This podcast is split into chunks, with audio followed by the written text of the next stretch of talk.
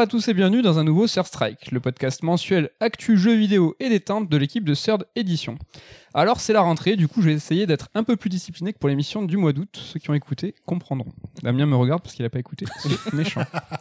Et pour m'aider à être sage, je serai accompagné de quatre élèves très sérieux, crayons, feutres et cartables. Bonjour, coucou, Salut Mehdi, comment tu vas bien Ça va bien, ça va bien. Je suis aussi avec Damien. Ah, salut, Tu es de bonne humeur aujourd'hui de très bonne humeur. Ouais, bof. hein. Bof. hein. On a un petit peu un Damien aujourd'hui euh, qui... Pour ça que je me suis fait attaquer. Grumpy Damien. Et je suis aussi avec Ken. Bonjour Mehdi. Donc au programme les rubriques habituelles, le tour de strike euh, avec des surprises parce que même moi je sais pas de quoi on va parler. Ken nous réserve des surprises. les vrais débats on the spot, carte noire, carte blanche. Alors euh, étrangement comme pour cet été, on n'a pas joué à grand chose. Donc c'est la rentrée, l'actu va reprendre. Mais vous allez voir, c'est pas la folie niveau actu. Les gars, j'ai une question directe. Est-ce que vous, avez des, des jeux qui vous chauffent là pour cette rentrée-là? Et j'étends même la question à la fin de l'année parce que j'ai cru comprendre qu'à la rédac, il n'y avait pas grand-chose qui, qui nous motivait alors que quand même, bon, il y a une fin d'année euh, plutôt sympa, mais oui, non? Coucou, tu... Ouais, qu'est-ce que bah, t'en Il y a penses? pas mal de jeux euh, cool qui sortent, mais euh, je j'ai rien qui m'excite de ouf en fait. Ouais, Et même les next-gen, on aura peut-être l'occasion d'en reparler, mais des jeux next-gen d'ici la fin de l'année, il n'y a pas grand-chose. attention, de, de bingo. Déjà, on on en reparlera. Donc, euh, non, des jeux que, qui vont être sympatoches, a priori, oui, mais qui Le de Allez. ouf. Le cyberpunk, même pas? Cyberpunk, euh, j'attendrai qu'il soit dispo avec les mises à jour next-gen pour le faire avec des patchs et tout, donc je pense que j'y jouerai pas avant l'an Ouais, ouais, la mise à jour pour y jouer sur euh, PS5 et série X, donc ce ne sera pas à la sortie du jeu, c'est ça? Exactement. Ok. Et donc là, il y a Tony Hawk, Tony Hawk qui sort, Marvel Avenger, euh, non, ça, ça, c'est les mois, les, les jours qui arrivent là, ça vous chauffe pas Ah, que dalle. hein. Et la fin de l'année, Ken, toi? Ah, que dalle non plus. C'est une cata. J'attends toujours Nintendo jusqu'au bout euh, Oui. pour sauver ma fin d'année, mais c'est vrai que là, ouah, y a Vous rien y croyez, dit, vous, ce silence radio Ils Ouais, vont prendre la parole là? C'est Ils vont obligé. forcément quoi. lancer un truc. Ouais, il y a pas même, que euh, Pikmin, ouais, c'est pas à ce que ce soit diffusé, s'il faut, ils auront déjà parlé. Et vous attendez Compile quoi? Mario Vous 3D. attendez quoi? Mouillez-vous là avant. Peut-être que la diffusion sera après justement un Nintendo Direct surprise. Ouais, J'espère qu'il y aura au moins 2-3 jeux pour la fin d'année. Donc euh, tout le monde parle de la compile des vieux Mario en 3D. Il y aura un remake a priori de Mario Land, euh, Mario 3D Land de la Wii U. Le premier avec 3D une map. World. du 3D coup. World. Et euh, du coup, euh, je- j'espère euh, une surprise quand même. Oui. Genre un Breath of the Wild 2. Bon, Peut-être pas si tôt, mais bientôt. Après, on- dans les jeux qui arrivent en fin d'année, bon, on a parlé de Cyberpunk, mais sinon, il y a plus proche, là, il y a ce- Certain Sentinels, moi, qui m'intéresse quand même pas mal, même si euh, d'abord, j'aimerais finir Odin Sphere avant. Euh, mais Sakurai en a dit grand bien. Oui, non, mais au-delà de ça, c'est que de toute façon, c'est un VanillaWare, c'est un studio qui euh, a une direction artistique vraiment intéressante. C'est vrai qu'ils ont sont même, tendance à faire des jeux un peu répétitifs. Ouais, alors pour le coup, Certain Sentinel est dans un univers moins, moins Oui, oui. fantaisiste, donc, euh, enfin, en tout cas, de ce que j'ai cru voir, euh, peut-être plus contemporain, donc ça, ça peut être intéressant aussi de voir. Après, ça euh, reste voir la plus belle approche. 2D actuelle du jeu vidéo, oui. je trouve. Voilà, Et- c'est- non, mais visuellement, c'est un bonheur, un délice. Chaque, euh, chaque image, c'est Plus contemporain dans ce que ça représente, mais dans la direction artistique, c'est Ah du oui, bah, VanillaWare c'est le, hein. le, c'est le, le boss de VanillaWare qui écrit, euh, qui écrit les jeux et qui leur fait le, design. Donc c'est vrai que forcément son trait se reconnaît d'un jeu à l'autre. Introduction terminée avec un on the spot surprise. On va commencer ce tour de strike. Est-ce que quelqu'un est chaud? Ken, tu veux commencer par la surprise? Allez, Damien? commençons par la Ouais, tu commences. surprise, Moi, je donne ouais. pas la parole à Damien qui est de mauvaise humeur de toute façon. donc- Oui, il va plomber l'ambiance. Et je crois euh, qu'il va plomber l'ambiance. en Ça vrai. va être le running totalement. gag. Alors Ken, de quoi est-ce que tu vas nous parler? Alors, euh, moi, je vais vous parler d'un jeu. Il se marre déjà. Non mais est-ce que c'est ton jeu claqué là? De quoi? De musical là Il est pas claqué, lui. euh, Laisse-le tranquille. Tu pourras nous en parler une petite minute peut-être Euh, après? Ouais, pourquoi pas. Allez, allez. je suis chaud. moi. Et euh, du coup, euh, moi, mon jeu, c'est Ninjala. Alors, Ah. c'est un free-to-play de Gungo Entertainment. Et en fait, la, la raison honteuse de mon téléchargement, c'est que bah il y a eu une collab avec Sonic qui a été annoncée euh, pour la Forcément. Sommes-nous vraiment surpris? Pour la saison 2 du jeu. Et donc, du coup, il y aura Ken, tu sûrement te des... caricatures là. Quand Ah même. non, mais c'est n'importe quoi, je sais, Damien. Et euh, du coup, il y aura sûrement des cosmétiques, etc. pour les personnages de Ninjala. Et donc, du coup, je me suis dit, bon, bah, je vais installer le jeu maintenant pour farmer la, la monnaie premium. Et donc, j'ai lancé un, un free-to-play euh, pour enfants. C'est le quoi ce Splatoon truc low cost un peu, non C'est quoi, c'est, Euh, quoi le principe du jeu? Alors, fouf, euh, c'est c'est vrai qu'il est très souvent comparé à Splatoon, parce que dans la direction artistique, ça ressemble un petit peu côté euh, les persos euh, qui sont avec des proportions d'enfants, euh, jeux très colorés dans tous les sens, euh, ambiance un petit peu Jet Set Radio, genre euh, euh, délire urbain futuriste euh, japonais, quoi, on va dire à peu près. Et en fait, bah, le but du jeu, c'est que bah, tu incarnes un ninja, et donc c'est des parties soit en équipe, soit en. Ils appellent ça Battle Royale, mais franchement, euh, C'est en fait, juste des- une partie où t'es 8 sur une map. C'est quoi. pour le référencement. C'est- voilà, c'est exactement- exactement ça. Et donc du coup, bah, tu fais des affrontements de ninja, donc c'est du, euh, comment on appelle ça, du deathmatch hein, entre guillemets. euh. Vous êtes peut-être que 8 à y jouer dans le monde en fait. Euh, et figure-toi qu'il y a du monde quand même, hein, je trouve. A- Alors j'ai été déjà euh, étonné de voir quand j'ai allumé le jeu, j'ai reçu de, de l'argent premium parce que euh, le jeu avait été téléchargé plus de 3 millions de fois Ah quand oui. même. Ah, tu Ouais. parles mal, coucou. Et Tant je de crois fans de Sonic. Donc du coup, ouais, euh, bah, le premier truc qui m'a choqué, c'est que moi, j'avais, pas- je suis pas trop free-to-play et compagnie. J'avais vite fait télécharger Fortnite, mais c'était très rapide. Et en fait, j'ai été choqué du nombre de menus qu'il y a dans ce genre de jeu. Mais il y a des menus dans tous les sens, des arborescences de menus avec à chaque fois des, des pop-up un petit peu partout qui te disent ouais, tu peux acheter ça, tu peux acheter ça, tu peux acheter ça. C'est pour t'inciter à l'achat Ah ouais, essentiellement. clairement, ouais. C'est t'as un pass de combat. Donc pour ceux qui connaissent pas le système des passes de combat, euh, en gros, quand tu joues au jeu de façon gratuite, tu débloques euh, des trucs nuls euh, tous les 5 niveaux, on va dire. Et quand tu prends le pass de combat, donc du coup c'est un abonnement que tu prends pour la saison, ça existe sur le, mode, le mode mu- multi de Modern Warfare, sur Fortnite, etc. Et ben en fait quand tu prends le pass de combat, tu gagnes des trucs euh, sympathiques euh, à tous tes niveaux. Donc du coup ça t'incite en plus à, à jouer un peu plus, etc. Donc on insiste bien sur le pass de combat, on insiste bien sur les, les cosmétiques, etc. etc. Et Il y a même quelques éléments d'ailleurs du jeu, euh, si tu payes, bah, t'es un petit peu plus fort. Donc ça c'est un petit peu relou, mais après c'est léger. Et donc ouais, bah du coup je sais pas ce qui m'a pris. Euh, à la base je l'avais téléchargé que pour cette histoire de Sonic et je me suis un peu pris au jeu. Finalement, t'aimes bien? Ah, bah, c'est sympa. C'est euh, c'est sympa. Donc, du coup, t'as un ninja. Donc, il y a tout un petit délire où tu peux, euh, par exemple, euh, à la Naruto, euh, te transformer en objet du décor pour pas que les autres ils te voient. Et donc, du coup, bah, tu surgis et tu les, frappes. Euh, le système de combat, en fait, il faut savoir que le jeu lag pas mal. C'est un peu le bordel. Donc, c'est pas très précis. Mais ils ont réussi à détourner le truc où, en fait, la majorité des combats que tu fais, c'est un système de Jenken. Donc, du coup, pierre-feuille-ciseaux.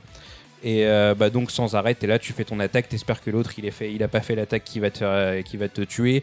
Et il y a un petit côté pression et sympa parce que même des gens qui sont très forts, au final, ça joue un petit peu à la chance. Donc t'enchaînes les parties. euh, Quand tu dis que le jeu lag, c'est euh, le cas pour tout le monde en fait? Ouais, les serveurs ils sont un peu pourris, ouais. Donc s'attendaient peut-être euh, pas à avoir autant de joueurs. Peut-être, ouais, c'est possible. Mais du coup, ouais, il y a pas mal de gens, je trouve, assez vite des parties. Je commence doucement à me lasser quand même parce que. Bah, il y a ce petit côté endorphine où en fait tu fais une partie, t'es premier, t'es content, tu fais ouais, Top 1. ouais, top 1, euh, je viens de défoncer euh, une armée d'enfants de 10 ans, je suis content. et tu relances une partie directement, puis après euh, l'endorphine retombe, puis elle remonte quand tu gagnes, et puis à un moment tu te dis, bah à quoi bon quoi Je vais quand même. C'est chacun pour sa peau, c'est pas genre par équipe. euh, Bah t'as les deux modes en fait, t'as du par équipe et du chacun pour sa peau. Je vais quand même tenir jusqu'à l'event Sonic même si je, je vois venir gros comme une maison que les trucs vont être hors de prix et, et je pourrais pas les avoir gratuitement. Donc euh, Est-ce que tu vas passer à la caisse? Non non non quand même. euh, Tu serais allé jusque-là pour rien, du coup. c'est On en dommage, reparle dans un mois. Moi, je serais toi, je, paierais au moins. ouais non mais j'ai- beaucoup de mal. J'ai un passé assez honteux mine de rien avec euh, certains free-to-play mobiles. Ah, comme les succès, si tu veux, on y reviendra Ouais. dans un prochain vrai débat. Non mais j'avais claqué je sais plus combien 15 euros je crois. Non moins. Ça va. Oh. ça Cinq- va. 15 ou 10 euros dans Sega Heroes. Par jour. J'allais bah, j'allais t'en parler. Ouais voilà. Un gacha, c'est un gacha. Ouais, non, mais le jeu au final il a fermé et mes 10-15 euros, je sais plus combien j'avais mis, bah c'est parti dans le néant euh, de, de rien du tout. Je trouve ça ouf qu'il est fermé. Ouais, bah en fait c'était une histoire de rachat d'entreprise ou je sais plus quoi. Ah, donc, du d'accord. coup, ouais, ouais. Après, Parce les free-to-play, c'est un peu le... leur destin. Quoi. Il y en a très peu qui perdurent sur le très long terme. hein. Mais justement, il y a des nouvelles saisons, des nouveaux contenus. Ouais, euh, mais c'est ceux qui marchent et qui sortent du lot. Quoi. Mais non, mais là, à l'image de Sega, le truc, an, il, crève, tu vois. C'est là, t'as as mis de l'argent, et Êtes-vous le- surpris le truc qui meurt. Je trouve ça triste. C'était très triste. En fait, le studio qui faisait le jeu pour Sega, il s'est, euh, je crois qu'il s'est auto-racheté entre guillemets, et donc du coup, ils, ils avaient plus à, tranquille. ils avaient plus à bosser pour Sega, et donc ils ont arrêté tous les jeux qu'ils faisaient pour Sega. Ils se sont réveillés un jour, mais qu'est-ce qu'on fait, les gars Bon, on va laisser un peu de Damien se calmer. Euh, Ou attends, Non, justement. On- parce que comme ça, tu, tu vas euh, déverser ton fiel. hein. Ouais. Et après, on passera un peu de, de joyeuseté. Damien, tu vas nous parler de quoi? Je crois qu'on en a parlé rapidement dans le oui, tu en précédent as parlé Strike. rapidement en carte noire, euh, il me semble, dans le précédent euh, T'es pas sûr? Third Strike. Je suis pas sûr, n'ayant pas écouté. Non, c'est Deadly Premonition 2. Euh, mais contrairement à toi, en fait, moi de base, je suis un fan du premier. C'est un jeu que j'avais adoré, à, que j'avais fait à sa sortie, euh, qui m'avait fait vivre là une, espèce d'aventure en immersion dans un univers à la Twin Peaks, de base, mais qui arrivait à s'en détacher, à développer sa propre identité. Le jeu, il est connu pour être euh, claqué sur plein de points, hein, technique, gameplay, euh, mouvement de caméra, enfin plein de trucs qui allaient pas. Un jeu de souris. Un jeu de, un jeu de Sueri, je, Je l'ai pas dit euh, là par hasard. Ah, Sueri, dont je, je vais y revenir. J'avais fait une carte blanche sur un de ces jeux qui était The Missing. Ben, J'en parlerai après. Et, euh, Deadly Premonition 2, donc, bon, là-bas, je l'attendais pas du tout, parce que de toute façon, le projet euh, est sorti dix ans après le, le premier épisode. C'était pas quelque chose qui devait forcément se faire, mais finalement, bah, euh, eu l'opportunité de réaliser cette suite. Et euh, j'avoue que je me suis lancé dedans avec pas mal d'espoir, euh, parce que forcément j'adorais le premier. Et les avis sur le deuxième, j'avais l'impression de re- retrouver un peu les critiques qui avaient été faites à l'encontre du premier. C'est-à-dire que finalement, notamment au niveau des tests de la presse, personne ne pouvait dire que c'est un bon jeu dans le sens où il y a trop de choses qui, euh, bah, objectivement, bon, je déteste ce terme, mais objectivement ne vont pas en fait de toute façon. Mais je m'attendais à retrouver voilà cette identité, ces- cette originalité qu'il y avait dans le premier. T'espérais t'y retrouver comme dans le premier en fait. et en fait, mais pas retrouver en fait exactement l'expérience du premier justement. C'était retrouver feeling. le même, la même sensation de découverte que dans le premier. C'est-à-dire que le premier, à plusieurs reprises au fil du jeu, m'a surpris. Mhm. C'est-à-dire qu'à chaque fois que je pensais m'attendre à une certaine routine, finalement, il proposait des trucs un peu excentriques, un peu bizarres, que ce soit dans le game design, dans la narration, qui faisait que bah, il y avait cette idée de renouvellement finalement dans de, de l'univers ou des règles du jeu et qui était euh, qui était assez intéressant.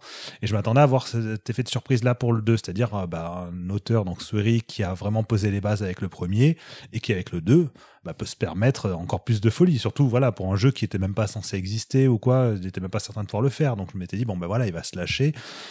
Et il s'avère que le 2, donc, qui, euh, je rappelle, est- se passe dans la majorité des cas avant le premier, il y a une, sorte de double narration entre quelque chose qui se passe après le premier, mais la majorité du jeu, quand on contrôle en tout cas le personnage de, de Francis York Morgan, ça se passe dans, dans le passé, hein, c'est en 2005, en Louisiane précisément, hein, dans la cité de Le Carré, où on se retrouve encore à suivre une enquête proche de, de l'esprit Twin Peaks une fois de plus. hein. Il y a une jeune femme qui se fait assassiner, euh, on est dans un patelin un peu paumé avec Bah, tu des- peux le dire euh, direct, enfin, la surprise, euh, elle est pas là. Tu te retrouves dans un, le postulat un peu similaire Bah, le postulat est similaire, donc justement, je me dis bon voilà, il va jouer là-dessus. Et en fait, non, le postulat est similaire, le game design est quasiment similaire, et tout ce qui m'avait accroché dans le premier euh, en termes d'immersion, euh, euh, ce qui m'avait euh, justement fait aller au-delà de tout ce qui n'allait pas au niveau technique, ben là, je l'ai pas retrouvé dans ce deuxième épisode. C'est-à-dire que presque le jeu. euh, j'étais obligé de me forcer en, voyant constamment des obstacles qui m'empêchaient dans cette immersion. Je prends un exemple typique, donc la, conduite dans la ville. Dans le premier, on peut le faire à pied ou en véhicule. Et en voiture, bon, bah, tout le monde était d'accord pour dire qu'effectivement, c'était pas très agréable à contrôler. En vrai, l'idée, c'était qu'il fallait rester sur la route, mais bon, dans tous les cas, c'était pas, pas très jouable. Mais malgré tout, voilà, il y avait ce- on pouvait passer en vue à la première personne, il y avait ce sentiment de, bah, de vraiment circuler dans une ville, de connaître, d'arpenter un peu les ruelles, de finir par les apprendre, les, les connaître, savoir là où tel habitant vivait, puisqu'on pouvait espionner les, les habitants de la ville. Chacun avait son propre euh, rythme journalier en fonction du jour, de la nuit, euh, de- des horaires aussi. Et t'avais une carte. Il y avait une carte euh, illisible. illisible, Voilà, une carte vraiment illisible. Et euh, bon, c'était l'idée de Sueri, il l'avait dit en interview. Il voulait donner la sensation de se retrouver justement dans une ville perdue à la campagne où on ressort les vieilles cartes, on n'a pas de GPS, on ressort les vieilles cartes, on est obligé de les retourner dans tous les sens, on s'y retrouve pas parce que tout est écrit en petit. Donc voilà, c'était un peu cette idée-là. Et c'est vrai que dans le premier Daily Premonition, il fallait vraiment se repérer avant tout. Là, bon, il y a des marqueurs d'objectifs qui étaient déjà présents dans le premier, mais qui sont un peu plus évidents encore dans celui-ci. Et surtout, il n'y a plus de voiture. Il nous a mis un skateboard, ce qui est rigolo en soi comme idée, mais qui casse complètement l'immersion dans la mesure où on est constamment euh, suivi par une euh, jeune femme en fait dans le jeu. Et, euh, en fait, elle disparaît de l'image quand, on monte sur le skateboard. Elle réapparaît par là on se retrouve. Donc typiquement, c'est ce genre de petits détails qui, bah, qui va à l'encontre finalement de cette envie de, réalisme presque dans, l'immersion du jeu. C'est-à-dire que le, le temps défile très lentement. Donc le cycle jour-nuit, c'est pas comme dans la plupart des jeux où en fait 20 minutes ça correspond en gros à la journée. Là, c'est beaucoup plus long, presque deux heures, je crois, pour avoir vraiment un cycle jour-nuit. Sachant que dès qu'on rentre dans un lieu, ça arrête le temps. Ce qui est idiot parce qu'il y a plein de choses qu'on doit faire euh, en fonction d'un horaire en fait bien, bien spécifique. Donc à partir du moment où tu vas commencer à explorer, que tu vas dans un endroit, bah, tu sais que ça va bloquer le temps. Donc tu es obligé de le faire accélérer d'autres manières. Bref, en fait, bon, je vais euh, pas m'attarder non plus. Je suis pas là pour faire un- une critique détaillée du jeu, mais il en fait, il y a énormément de choses qui m'ont gonflé. Et au final, même si l'histoire est sympa, bah, je trouve qu'elle apporte pas tant que ça par rapport à l'histoire du premier. Et comme j'ai pas retrouvé tous ces petits moments un peu originaux, un peu étranges dans, mon expérience de jeu, bah, j'ai été constamment frustré de me dire, bah, en fait, le jeu est juste mauvais. Et il me propose rien de, fou, rien d'inédit. Euh, il s'éparpille euh, sur plein d'aspects alors qu'il aurait pu être plus ramassé, plus concentré. Et typiquement, c'est une grosse déception dans la mesure où Sueri a fait l'excellence de Missing, qui lui est un jeu à la Limbo ou Inside, euh, vraiment une espèce de platformer d'énigmes euh, en, vue de 2D. euh, euh, et qui est très court, 5-6 heures, qui a un concept super original, qui est exploité à 200% par le game. Ce game qui raconte aussi euh, une histoire, qui raconte, enfin qui arrive à faire passer des messages, des idées très très très très, très intéressantes. C'était finement écrit. Et voilà, tous tous concordait. Je me suis déçu de voir que finalement Suri n'est pas resté dans cette optique-là et qu'il est plutôt parti hein, dans un truc trop ambitieux pour les moyens euh, ridicules qu'il avait euh, à disposition. Est-ce que tu es d'accord pour dire que ce qui était génial dans le premier, c'était un accident et que finalement il a voulu réitérer quelque chose qui arrivé par hasard et que bah, Je pense pas parce qu'il y a vraiment des idées qui étaient très bonnes dans le premier et qui sont finalement pas réutilisées dans le deuxième. Et alors oui, il- des choses justement, bah, l'histoire de la voiture avec la carte et tout ça, c'est c'est pété par l'approche du 2. Donc on pourrait se dire mince pour le 2, pour le 1, il avait pas fait exprès. Mais encore une fois, les interviews à l'époque du premier allaient dans ce sens-là. Donc je pense que c'est simplement qu'il n'a pas eu de nouvelles idées vraiment rafraîchissantes pour, pour cette suite. Et le seul apport de cette suite, c'est son espèce de narration en parallèle entre le passé le, et le futur. Mais même ça, au début, j'étais un peu intrigué. Euh, et en fait, ça n'amène vraiment pas à grand chose. Donc, euh, ça ne débouche sur rien de très intéressant. Donc, ouais, gro- grosse déception là-dessus. triste. Ouais, triste. J'ai préféré l'oublier parce que Cerise, c'est un auteur que j'apprécie beaucoup, même dans, dans sa démarche. Quelqu'un qui, euh, qui est intéressant et gentil. Tu sais même pas. Gentil, Cerise. Non, mais dans, comme on le voit dans, dans les interviews, enfin c'est, il, il dégage quelque chose en fait qui me plaît beaucoup et, et je trouve ça dommage voilà qu'il ait perdu un peu de temps finalement dans un projet qui euh, ne fait pas avancer le schmilblick et le sien de schmilblick. Je parle même pas du jeu vidéo en général. hein, c'est Coucou, t'étais motivé toi pour te lancer dans Deadly Premonition. Est-ce que malgré ça, tu vas quand même euh, essayer le premier peut-être? Ouais, je suis toujours curieux parce que j'ai envie de me faire mon avis parce que c'est tellement tranché, tellement euh, particulier. Et si par hasard ben, j'accroche, j'ai envie d'être aussi fan que le sont les gens qui ont kiffé. Quoi. Donc, tu euh, ne seras pas obligé de faire le 2. Tu peux t'en tenir au premier, mais que- surtout le premier se conclut, c'est-à-dire que c'est pas comme s'il avait besoin Mm. d'une suite. Euh, ça aurait pu être une suite qui a, voilà, une- des suites qui arrivent et dont le premier n'avait pas besoin de suite, ça, ça existe et qui sont géniales justement. Et là, en l'occurrence, ça, ça apporte vraiment pas grand-chose d'intéressant. Donc, tu peux te contenter du premier et c'est de le découvrir aujourd'hui. Alors. Euh, à l'époque déjà c'était horrible donc, non mais euh, voilà suis donc finalement ça euh, change ligne voilà ça sera la même, monde, la même Oui. dynamique tu vas saigner des yeux mais euh, ça peut être pour la bonne cause que ça bah, je vous tiendrai au courant. J'ai une question, est-ce que c'est le même éditeur que le premier? Euh, non, je ne crois pas. C'était Rising Star Games sûrement pour le premier. Ouais. Je sais plus qui édite le, le 2. C'est marrant. J'ai pas fait mes devoirs sur euh, Et cette question-là. Est-ce que euh, typiquement le cas de la carte, par exemple, c'est pas une requête d'éditeur? Parce que c'est quand même un parti pris assez tranché, comme tu le disais, de prendre une carte entre guillemets physique et machin. Et est-ce qu'il y a pas En vrai, on des- prend pas de carte physique hein, dans le jeu, dans le premier. Oui. C'était vraiment, on, on voit un logo type GPS, Ouais. mais qui est un- impossible à, à saisir en fait. Oui, oui, mais voilà, du coup, c'est un parti pris. C'est Oui. déjà assez compliqué. Est-ce que c'est pas une requête d'éditeur, ce genre de truc, de mettre un, un, un Oh, GPS c'est possible, hein, mais bon, c'est qu'un mini détail. Ouais. En fait, euh, pour donner un autre exemple, il y a euh, un moment, on doit faire une filature. Enfin, on doit suivre en fait un chien pendant 10 minutes dans le 2. Et, euh, et c'est, en fait, il se passe rien. On suit vraiment le chien pendant 10 minutes. Il nous Ouais. amène dans des endroits qui sont pas les bons endroits. Euh, Il finit par nous emmener au, à l'endroit, bon endroit, euh, voilà, au bon endroit, mais on le suit pendant mille ans dans la ville. Il n'y a pas de musique particulière. On est vraiment en train de courir dans le vide pendant mille ans. Et ça, c'est typiquement le genre de choses que ferait Souda, par exemple, Ouais. quand il veut s'amuser un peu avec le- les attentes du joueur, à- Oui. à voir jusqu'où on peut aller dans la, la frustration euh, tout en en rigolant un peu. Et c'est quelque chose qu'il y avait déjà dans le premier Deadly Premonition, mais dans le premier Deadly Premonition, la scène où on doit suivre le chien. Une Ah, il y avait déjà aussi il y avait une déjà la même mais c'est pour ça, il y avait exactement la même scène on doit Ouais. suivre un chien, sauf que la musique était complètement barrée. Déjà, tu disais, ouais, c'est trop bizarre.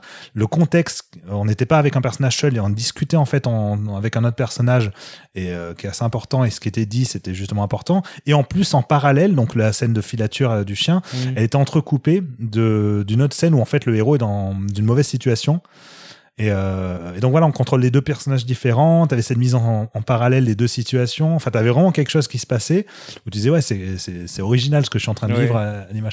Alors que là, dans le 2, c'est euh, c'est inintéressant. C'est et il pousse à bout. Il y a tout un passage où il, il se fout de la gueule des fetch quests, mais en, sans rien apporter Ouais. derrière en fait. C'est comme voilà, c'est du, du Souda mais raté. Je vais peut-être encore te poser une colle, mais est-ce que le staff est identique au premier? Parce que ça se trouve, il y avait un génie dans le 1 qui est plus là, et on pense que c'est Swery le génie, mais c'était le mec. euh, Le game design, c'est euh, nom, qui est noté pour euh, au game design dans le 1 et dans le Ouais. 2. Donc, euh, dans l'absolu, la plupart des grosses idées viennent de lui. Mais l'équipe, il y en a quelques-uns qui viennent du premier, mais pas mal de gens ont changé. Même Ouais. la musique, c'est plus le même compositeur. Enfin, il y a pas mal de petites choses. D'ailleurs, les musiques, les meilleures sont celles qui viennent directement du premier, par exemple. Et ils ont gardé les séquences d'action, alors que dans le 1, elles avaient été imposées par l'éditeur. Oui, les- dans un- le, le 1, fait- c'est vrai que dans la première version du 1, il était- c'était pas prévu qu'il y ait de, de scènes d'action. Elles avaient été rajoutées pour faire le petit côté survival horror, c'était pas terrible. Et là, dans le 2, je pense que c'est, j'en ai pas parlé, mais c'est vraiment les pires scènes de survival horror que j'ai jamais vues. Enfin, que c'est- le 1 Ah, pire que le 1, c'est un copier-coller en continu. En fait, il y a quatre phases où c'est. euh, En fait, dès que je savais à la, à la fin que j'allais rentrer dans une scène de survival horror, je, je- je- je m'énervais. Je me suis dit, je sais que pendant une heure au moins de jeu, je vais me faire chier à faire les mêmes couloirs. Et quand je dis les mêmes couloirs, c'est pas euh, des couloirs qui diffèrent en fonction des, des chapitres. Ouais. C'est d'un chapitre à l'autre, les mêmes décors, les mêmes ennemis et le même non-level design pour ces séquences-là. Et c'est interminable. Calme-toi, C'est chiant, ça n'a aucun intérêt. non, mais je comprends pas. Dans le premier, c'était déjà pas très intéressant, mais il y avait, je sais pas, une petite ambiance, un petit truc. Là, c'est tellement répétitif et tellement tout le temps la même chose, je n'ai vu aucun intérêt à ces séquences-là. Bon, on va laisser Damien se calmer là. Voilà, Euh, maintenant que mon, le cardio. fiel, tout va bien. Je suis de très bonne humeur. Il faut arrêter de dire que je suis de mauvaise humeur. Sale jeu de merde. Coucou, garde le micro. Yeah. Alors toi, c'est pas un, mais deux jeux. Oui, et deux jeux super chill hein, pour contrebalancer un peu Damien. Ah. Chill out. Donc des jeux, euh, c'est l'anti-école du gameplay pour le coup, ce qui me déplaît pas de prime abord. Donc j'ai fait euh, A Short Hike, qui comme son nom l'indique est euh, une petite randonnée en fait, donc euh, porte bien son nom. Pour vous vous situer, ça a la gueule d'un jeu DS, la 3D un peu aliasée, machin, Ouais. pas très clean et tout. Ça ressemble à Animal Crossing parce que t'es sur une île avec des persos qui ont des têtes d'animaux et qui baragouinent un langage chelou. Et ça a un petit délire à la céleste dans le côté euh, je dois monter au sommet de la montagne, mais plus pour m'accomplir un peu psychologiquement, tout ça quoi. Donc ça n'atteint pas, je trouve, euh, les cimes de ces jeux-là, de ces exemples-là, mais ça reste une expérience super sympa. Et donc, bah, t'incarnes une meuf, c'est un, oiseau en fait, ça fait une nana oiseau, je sais pas comment on peut l'appeler autrement. et en fait, euh, bah, tu t'es là paumé sur ton île, tu te fais un peu chier, et on te dit, bah vas-y, grimpe au sommet. Et donc, tu peux choisir d'aller direct au sommet, ça te prend une demi-heure, trois quarts d'heure, et t'as fini le jeu. Mais le but, c'est un peu voilà, de, flâner dans l'île, d'aller rencontrer euh, tous les habitants. Chacun va te confier des petites missions à la con, genre euh, va me chercher euh, des chaussures, faut que j'aille courir. Et t'es jamais vraiment récompensé, donc t'as pas ce côté jeu vidéo où tu gagnes des items, etc. C'est vraiment pour le kiff de te faire ta petite aventure. Donc ça peut paraître limité, et je pense que ça l'est, mais c'est agréable parce que c'est joli, c'est la musique est sympa, l'ambiance est cool. Donc tu y passes le temps que tu veux. Moi j'ai dû jouer 2-3 heures à, Ah, quand même. à chiller un petit peu. Et euh, t'as une mécanique où tu peux un petit peu planer aussi, donc tu te fais des petits, des Oh. petites, euh, voilà, tu, tu contemples un peu l'île, tout ça. Il n'y a pas de second sens de lecture, c'est vraiment juste pour le petit plaisir. T'as quand même un tout petit truc à la fin, Ah. donc euh, je dirais pas, mais sans parler de sens de lecture, c'est que t'apprends une information qui euh, te Qui fait remet en un peu perspective un peu. c'est pas l'objectif, euh, c'est le voyage, un truc comme ça. De toute façon, en une heure et demie. Mais il y a hein. beaucoup de un peu de céleste hein, dans le côté comme j'expliquais sur justement le truc à accomplir et machin. Alors voilà pour le coup voilà je trouve que les gens ils sont ils vont un peu fort dans le côté euh, ah je le mets dans mon top jeu de l'année ou il fait partie des grands jeux qui marquent. Mais Tu avais euh, aimé Journey? Moi? Oui. Journey ah oui j'adore Journey de ouf. Il t'a trop mal parlé en fait. Non, non, c'était pour avoir un, un peu de Non, Journey, pour moi, il y a de un comparaison. Voilà. Mais euh, Dépressif, là hein. ça reste quand même une expérience que je conseille si euh, ce que je vous ai dit ça vous parle un petit peu. Ouais, carrément. Après euh, je pense que je vais pas me- m'en rappeler dans un an avec euh, les yeux émus en me disant putain quand même. Mais est-ce que tu arrives à contempler l'environnement sachant que c'est moche? Ben alors ce qui est rigolo c'est que t'as un mode de vue, euh, tu peux choisir tes pixels, donc ils appellent ça je crois gros et mignon et petit et je sais pas quoi. Enfin Ah. et du coup j'ai fait tout le jeu en gros pixels sans m'en rendre compte. Ouais. Et à la fin j'ai vu que t'avais ce second mode là qui en fait va affiner un peu le tout, donc le rendu est un peu plus clean. Ouais. Mais pour le coup c'est vrai que c'est un peu moins charmant je trouve. Donc euh. Choisis l'animation et l'FPS quoi. Mais c'est vraiment un rendu euh, DS, même au niveau de la résolution et tout. C'est. euh, c'est- Après non j'ai joué en portable sur Switch, donc la résolution euh, bah, t'es en 720p quoi, résolution Ok. Switch. Oui, donc mais t'as ce côté un petit peu de ces crénelés, des arêtes un peu Ah, et qui est pas ultra net mais volontairement, tu vois, c'est vraiment de la direction artistique, c'est Ok. pas techniquement. Et euh, bon, t'as quand même une mini mécanique où euh, bah, pour faire par exemple des doubles sauts ou avoir de l'endurance pour grimper comme dans Zelda, faut avoir des plumes d'or. Et donc, euh, tu peux soit les acheter, soit les gagner. Donc, tu as quand même cette mini mécanique jeu vidéo. Mais ça reste euh, plus une expérience euh, de kiff, de balade, quoi. Et, euh, voilà, faut pas, le, faut pas le survendre, je pense que ça serait un truc dommage à faire pour ce jeu, mais j'ai quand même vraiment kiffé. Et puis entre court, deux euh, triple A. Ouais. Peut-être faire ça. Ou entre deux jeux épisodiques. Exactement. Parce que après ça, un peu dans le même délire, j'ai joué au premier épisode de Tell Me Why. J'ai failli zapper le nom alors qu'on chante Backstreet Boys depuis 4 jours à cause de lui. Donc bah, c'est un jeu Dontnod et honnêtement ça s'appellerait Life is Strange 3. Je pense que personne n'aurait rien à redire. Donc on incarne toujours pareil un duo de persos avec une DA qui est super identique à Life is Strange, donc dans les couleurs, les tons pastels. Là c'est deux jumeaux en fait. euh, donc euh, il y a un truc qui a été mis en avant par l'équipe de dev, c'est que un des deux est un transsexuel, donc il a changé de sexe. Et euh, donc tu incarnes ces jumeaux qui se retrouvent après 10 ans où ils ont été séparés et qui reviennent à la maison de leur enfance euh, où ils ont vécu un petit trauma euh, à l'époque. Et euh, donc bah c'est du Life is Strange, hein, donc tu suis un, un jeu d'aventure super narratif, côté point and click mais ultra light, genre où tu trouves un objet donc tu vas te servir 5 minutes après. Pas de pouvoir, un peu moins d'interaction peut-être? Alors t'as un petit gimmick, c'est euh, t'as pas de pouvoir direct, mais c'est que les deux jumeaux partagent une connexion, donc ils peuvent se parler euh, par la pensée, et tu peux euh, convoquer visuellement tes souvenirs, et euh, donc le second jumeau va va voir le souvenir du premier, et donc il peut dire bah tiens moi je me rappelle pas exactement de ça, je te montre mon souvenir à moi. Et euh, tu, ça joue après dans le côté, tu peux euh, choisir plus ou moins quelle approche tu, tu veux. Donc t'as plus, euh, bah, toujours pareil, des questions de choix qui vont avoir un impact sur la suite, alors que j'ai pas trop expérimenté parce que j'ai fait que le premier épisode. Mais c'est ça reste presque moins un gameplay que Life is Strange ou qui était déjà pas tellement gameplay. Donc là aussi il faut bien savoir où on met les pieds. C'est très très narratif et c'est de la parlotte avant tout quoi Ils ont retenu le- la leçon sur les jeux épisodiques où euh, sur Life is Strange ça a été assez poussif. Là c'est sur trois épisodes uniquement. ouais et qui sortent à une semaine d'écart. Donc en fait c'est qu'ils ont attendu d'avoir fini tout le jeu pour euh, pour le, le sortir. Tu trouves que ça a quand même un intérêt, euh, malgré le fait que ça soit ramassé sur trois semaines? Ouais moi c'est un format que j'apprécie quand même point de vue narratif parce que là tu finis sur ton petit cliffhanger habituel. Et pour le coup là je sais que il me qu'une tarde d'avoir la suite. Et euh, t'attends ta semaine pour avoir comme euh, tu suis une série télé euh, Ouais, mais là vu que ça sort si peu, enfin ceux par exemple comme moi qui vont le découvrir dans euh, quelques semaines, quelques mois, finalement on n'aura pas ce sentiment-là.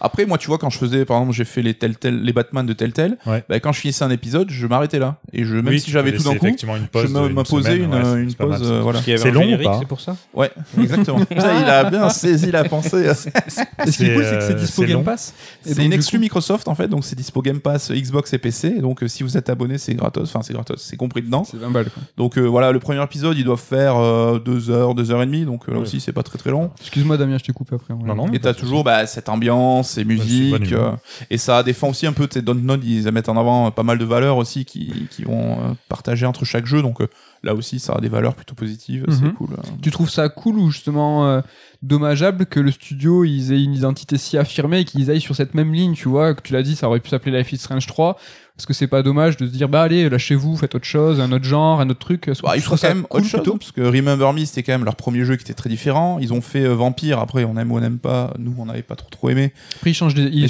d'éditeur à chaque fois. Ouais, après là, ils vont sortir un autre jeu qui va plus ressembler à ce versant narratif. Mhm. C'est vrai que oui, euh, c'est toujours cool de se renouveler, mais vu que c'est un peu les seuls aujourd'hui à faire ce type de jeu, c'est bien aussi que t'aies ça un peu en toile de fond. Ouais. euh.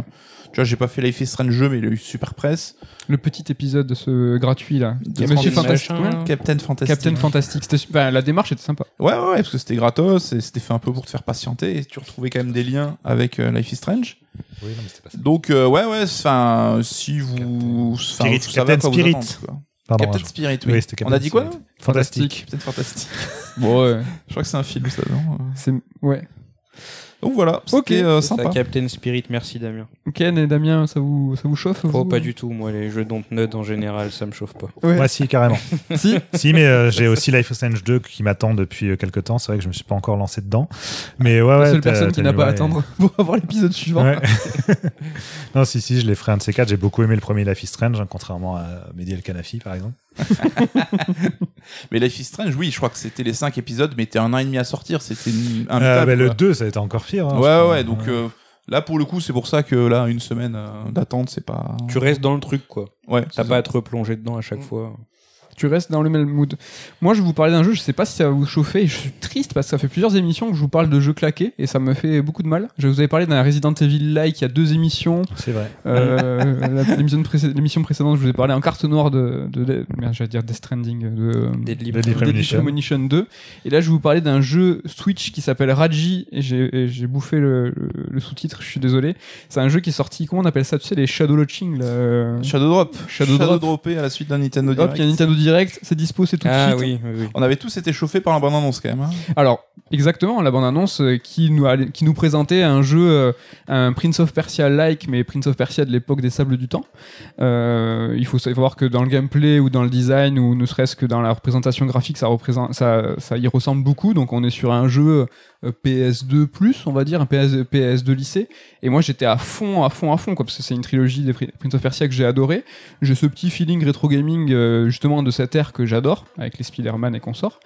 Et euh, justement, moi, les jeux indés, je, vais y chercher ou des jeux avec un gameplay et un design qu'un qu'un triple A ne peut pas faire, que ne veut pas faire, et donc du coup avec une vraie singularité, ou un jeu qui va ressusciter des feelings d'antan. Donc là, du coup, Raji était en plein dans le, second, le second point, se, ressusciter les feelings de, de l'époque euh, PlayStation, des sables du temps.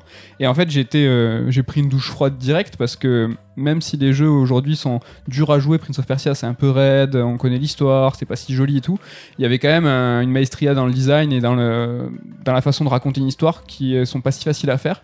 Et là, Raji, c'est tout claqué. Alors, je pourrais vous faire le listing dans le sens où c'est moche, ça d'emblée, ok, c'est pas grave, c'est pas grave du tout. C'est des choses qui arrivent. Ça arrive, il n'y a, y a pas de souci. L'histoire, elle est euh, vraiment pas intéressante et surtout imbitable. Il y a une direction, une direction artistique à la Michel Oslo, mais du pauvre, hein, vraiment. Vous voyez, prince et princesse Ouais, ouais, avec. ouais. euh, et là, c'est ça, mais claqué. Dommage parce que c'est très beau ce que fait Michel Oslo. Ouais, carrément. mais ouais. Azur Asmar.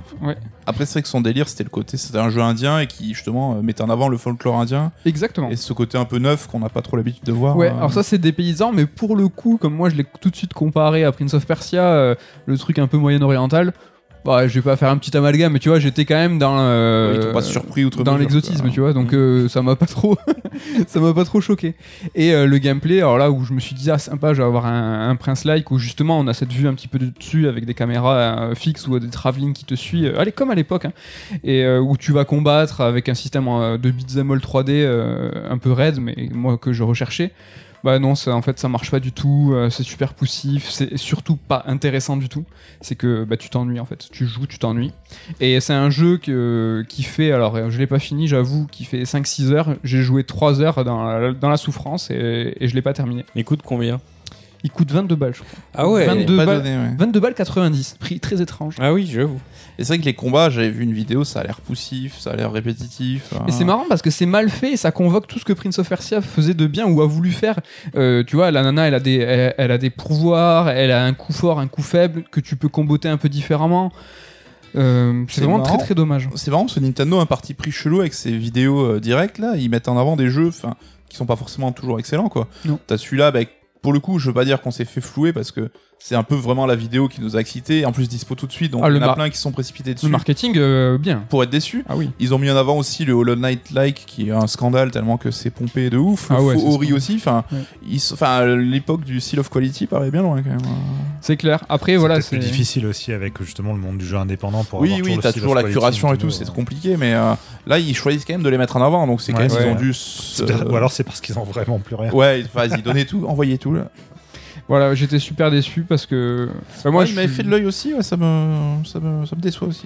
Après, vous commencez à connaître vos- nos profils et voilà, moi je suis un- vraiment un gros client des gros AAA qui tâchent et tout ça. Et c'est vrai que le jeu indé, moi j'y vais, mais vraiment pour chercher ces deux profils de jeu très précisément. Et c'est je le sais quoi, c'est ou du feeling de l'époque ou euh, tu vois, t'es un AAA, t'es Last of Us, t'es ce que tu veux. Ces gens-là, ils- enfin ces jeux-là, ils peuvent pas se permettre des, des gameplays euh, singuliers. Les- Pour moi, un jeu indé, c'est pas qu'il peut, c'est qu'il se doit d'être. Tu as aimé lesquels par exemple de jeux indés euh, ces dernières années?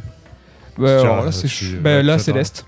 Ouais, Céleste, ok. Ben, Céleste, moi j'ai trouvé ça euh, fabuleux dans le sens où euh, c'est un jeu qui est à faire parce que pour un, un jeu de plateforme euh, exigeant, d'avoir réussi à faire passer un, scén- un scénario intéressant et des émotions à travers le gameplay, c'est tout bonnement exceptionnel. C'est Mm. si rare que là, pour le coup, et là, c'était ça, c'était, c'était vraiment, ça un triple A pourrait pas le faire dans le sens où Oui, ou un Witness, quoi, qui te propose de progresser en résolvant des puzzles. Witness, ouais, mais voilà. C'est ce genre de choses que je cherchais. Et là, pour le coup, bah, non, je cherchais du, je cherchais du, du feeling d'antan et je l'ai pas du tout. Je suis très déçu et je sais que, j'espère ne pas vous avoir donné envie parce que des fois ça marche pas. Je vous donne envie avec Autant mes j'ai marre euh, pour Après, j'ai. euh, ouais, sur, euh, pour aller. ouais, tu Sauf s'il y a une collab Sonic. Eh, on a tous parlé en même temps. Merci Ouais. Ken pour tes tests. Ken, tu disais pardon Je suis toujours chaud pour ton survival horror carte noire avec les chargeurs machin. Ah, lui, tu nous as un peu chauffé. Ouais, Moi, c'est plus sur le méchant, là, quand on sait pas trop. euh, Enfin, ça, ça m'intrigue aussi. Non, mais Raji, après, je crois qu'il y a pas mal d'avis, euh, enfin, que j'ai pu lire, qui vont un peu dans ton sens. hein, Ouais. C'est que ça. C'est pas si bien que ça. Je crois que Desmar aussi. Ah oui, oui, il Je s'est pense que la presse est plutôt d'accord avec moi.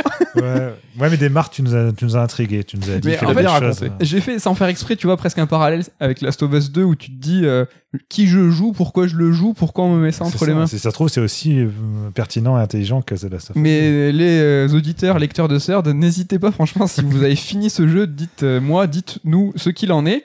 Voilà. Alors, je fais attention, est-ce que je n'ai rien oublié avant de passer à une rubrique suivante? Je crois que c'est bon, on a fait le tour. Quel Des tours putain, le montage, n'oublie pas. là. On a fait le tour du tour de strike. Et maintenant, c'est l'heure des vrais débats.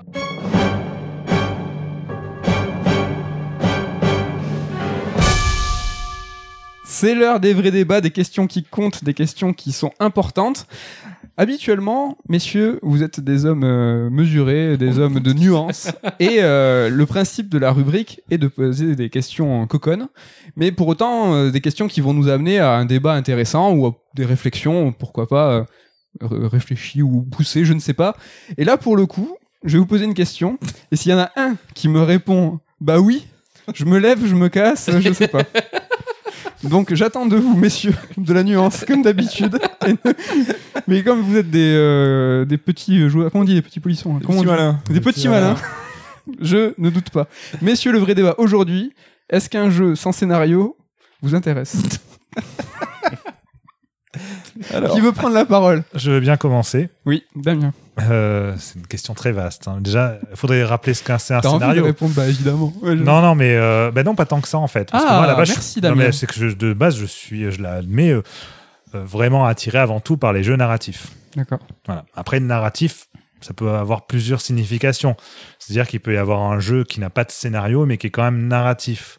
Narratif Par par, Limbo, son quoi. gameplay, par Limbo, par exemple. Oui, bien sûr. Euh, Limbo, bah, Inside, enfin tous les euh, tous les jeux dans ce style-là. Euh, ou même même The Witness, presque, je serais à dire que c'est un jeu narratif. Mais alors, il faut vraiment pousser loin pour. pour Je vois où tu veux en venir, mais c'est dur. Mais c'est dur. Mais mais voilà. Ça te, que c'est ma ça te raconte quelque chose? Voilà, c'est que ça raconte quelque chose. Ça va être, c'est peut-être mon prérequis pour que vraiment je sois attiré par un, par un jeu. Euh, si si c'est un jeu, par exemple, je suis contrairement à vous très peu jeux de combat euh, ou jeux de sport ou euh, je dis jamais non à une partie de Mario Kart par exemple, mais bon c'est euh, tu sais, tu sais vivre. hein? Tu sais vivre. hein. Ouais, je sais. Non, mais c'est- qu'en fait, très souvent, quand un jeu ne va pas me raconter quelque chose, ne va pas avoir de fin, par exemple, eh ben, je vais vite Ah, m'ennuyer, jeu en fait. pas de fin. Le générique, Ouais. on y revient. Mais Non, on mais a, c'est je pense que- je suis un peu du même avis que Ouais, Damien, non, mais c'est que très vite, je vais m'ennuyer. Alors, je vais m'amuser un certain temps, pas- surtout si c'est un jeu multijoueur et tout. Mais au bout d'un moment, je vais dire, bon, à quoi bon Et je vais passer à autre Genre chose. les roguelikes ou quoi, où faut refaire constamment la même boucle de Jamais gameplay. je hein. vais, je vais y toucher, Voilà, par on est d'accord. Ouais, Ken, je te laisserai parler à la fin parce que je, pense que tu as un avis qui est radicalement différent. hein, Mhm. Pour ne pas Ouais, citer ouais, bah, c'est école du gameplay contre école de la narration, je pense. Mais Ah, Après, ouais. j'ai raté un truc. T'as dit quoi là je disais c'est peut-être école du gameplay contre école de la narration, Ah. je sais pas. Euh, Je vais pas non plus les mettre euh, en opposition parce que justement j'aime quand euh, le jeu raconte quelque chose par son gameplay. Enfin c'est Hmm. euh, Bah oui, The. Witness, typiquement. Bah, C'est typiquement, The Witness, absolument euh, aucun scénario, mais te raconte quelque chose. c'est ça ou en- encore une fois même Li- Limbo euh, te- peut te raconter quelque chose. Bon, je suis pas très fan de Limbo donc Inside on va dire Mm.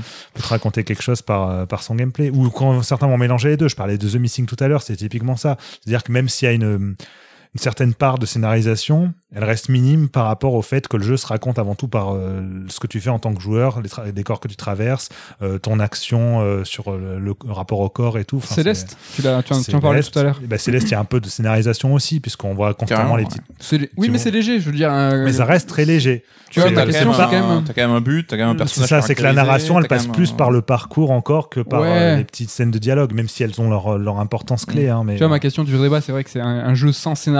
Céleste, il n'est clairement pas dans cette catégorie, mais on va, c'est léger, c'est une intrigue. C'est va, va en haut de la montagne, va, va rendre hommage à Machine pour pas. Mais- euh, Mais pour donner un scénario, exemple, mais- c'est même aussi, il faut que le scénario m'intéresse. C'est-à-dire que dans des genres de jeux, je sais pas moi, comme les JRPG, j'adore les JRPG avant tout parce qu'ils m'ont fait vivre des aventures exceptionnelles. Et les aventures exceptionnelles, ça passe par, euh, bah, par la scénarisation, par leur histoire. Et si je sais que si un jeu, un JRPG est réputé par exemple super bon sur son système de jeu, mais que la narration est pas terrible, bah, pff, Genre Xenoblade vraiment. Ah, à. Ouais, c'est vrai que Resonance of Fate, c'est l'exemple qui m'est venu directement. Ouais. Tout le jeu, j'attendais quelque chose qui est jamais arrivé. Non, il n'y a rien à attendre, mais c'est un système de combat. Coucou, tu, euh, tu parlais de- d'un autre exemple. Xenoblade X, c'est Damien, les gars. Faut... Bah alors Xenoblade. X, voilà, c'est Xenoblade X, c'est un jeu qui m'a déçu parce que justement, j'ai pas retrouvé ce que je cherchais d'un point de vue de narration, mais qui m'a entre comparties quand même fait vivre une aventure dingue. Donc, c'est une sorte d'équilibre. Mais peut-être que si ça avait pas été un jeu Takahashi, j'aurais laissé tomber avant ou je serais pas allé au bout, je sais pas. Ah, c'est- vois, je suis en train de m'imaginer, je me dis, est-ce que Death Stranding, où t'enlèves tout le contexte narratif, euh, l'univers et tout, tu sais, c'est genre euh, presque un plot, tu vas à la fin du parcours, t'as un drapeau qui se lève, t'as gagné. Oh, ça m'aurait moins Est-ce intéressé. qu'ils m'auront intéressé ou Ça pas plairait à plein de monde en tout cas. Mais tu vois, il y a S- euh, SnowRunner, le jeu de camion, là. Oui. Et qui a existé avant euh, Death Stranding, mais qui est un peu dans le même délire. Ouais. Pour le coup, me- m'intrigue bien, alors que pour le Oui, coup, il y a mais là, parce vraiment que pas de t'as scénar, envie de quoi. raviver des, des souvenirs de Death Stranding. T'as Oui. pas du tout envie de conduire un 35 tomes dans la neige ou dans la boue. Ouais, mais je pense que le niveau, l'attrait qu'il y a pour le gameplay se, se rapproche le plus de Death Stranding. Mais en fait, c'est que c'est un tout Death Stranding. Justement, rien que le- la mise en contexte dans l'univers et le, ce que tu fais euh, dans le gameplay, tout ça, ça a du sens parce que justement, Oui, oui, c'est porté par, par une narration et une scénarisation derrière. Bah, c'est vrai que dans l'absolu, euh, les jeux qui ont les deux, gameplay et narration, et qui arrivent à les lier, ça reste le top du top, on va pas se mentir, quoi, je pense. Et c'est la grosse difficulté. Oui. C'est euh, ce que n'arrivaient pas à faire les AAA il y a 10 ans et que maintenant, justement, ils essayent de faire de plus en plus. Et dont l'acmé euh, dernièrement, ça reste The Last of Us 2, qui euh, était pour moi justement même le contre-pied par rapport au premier, qui était encore en, en équilibre tendu là-dessus avec les dissonances ludonarratives, alors que le 2 euh, a poussé vraiment le curseur au maximum. Il aura mis sa petite pique, hein, Last of Us 1 quand même, il est fort. ce dingue. Non, mais euh, c'est- c'était au contraire, c'est pour montrer l'évolution. Oui, oui, c'est que sûr. Last of Us 1 a é- énormément aidé à cette évolution aussi. hein. Euh, donc c'est Ken, l'école du gameplay. Bonjour. Bonjour. C'est moi. euh, Est-ce que, tu te retrouves, est-ce que tu te gameplay. retrouves dans ce que racontent euh, Coucou et, et Damien? Bah, je voulais rebondir sur ce qu'avait dit euh, Nico euh, par rapport à Death Stranding.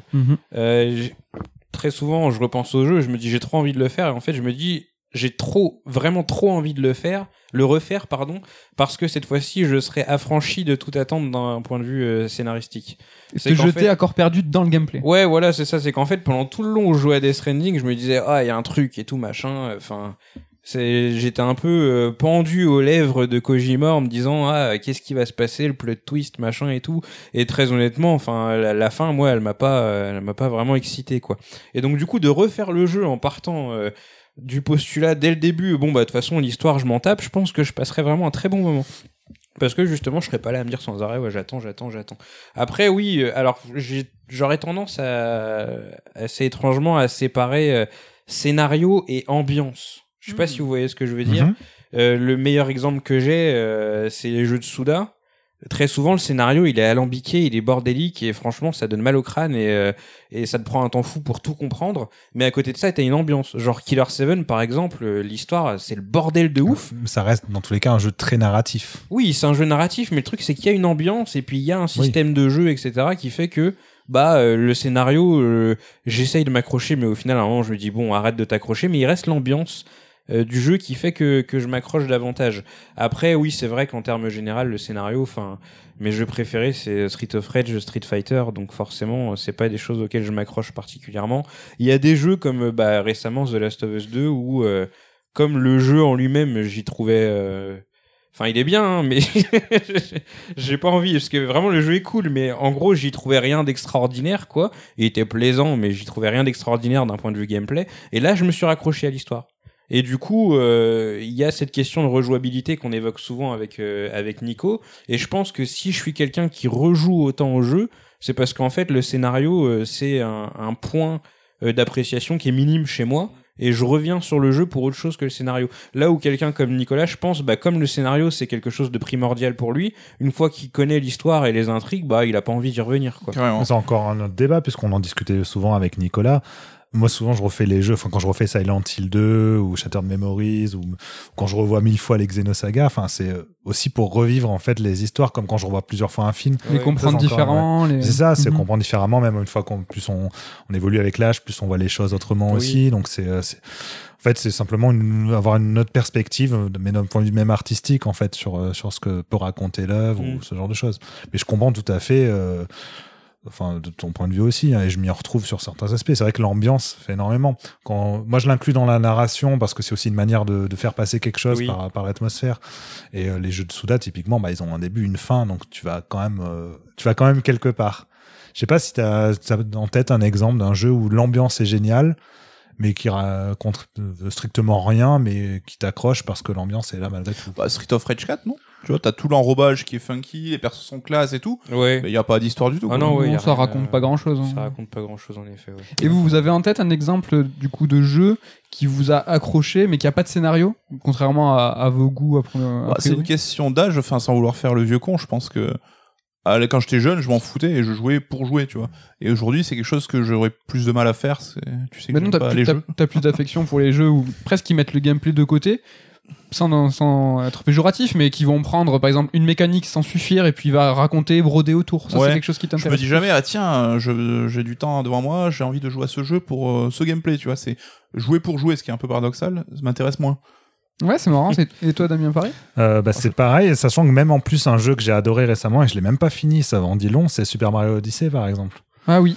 Euh, j'avais interrompu, je sais plus pourquoi, parce que j'avais lancé un autre jeu à un moment, ce qui est rare de ma part, mais euh, j'avais, je m'étais arrêté après le, la ville, là, euh, la, New donc Donk le, fes- City. le festival génial. Enfin, j'ai adoré le jeu, toutes les idées et tout.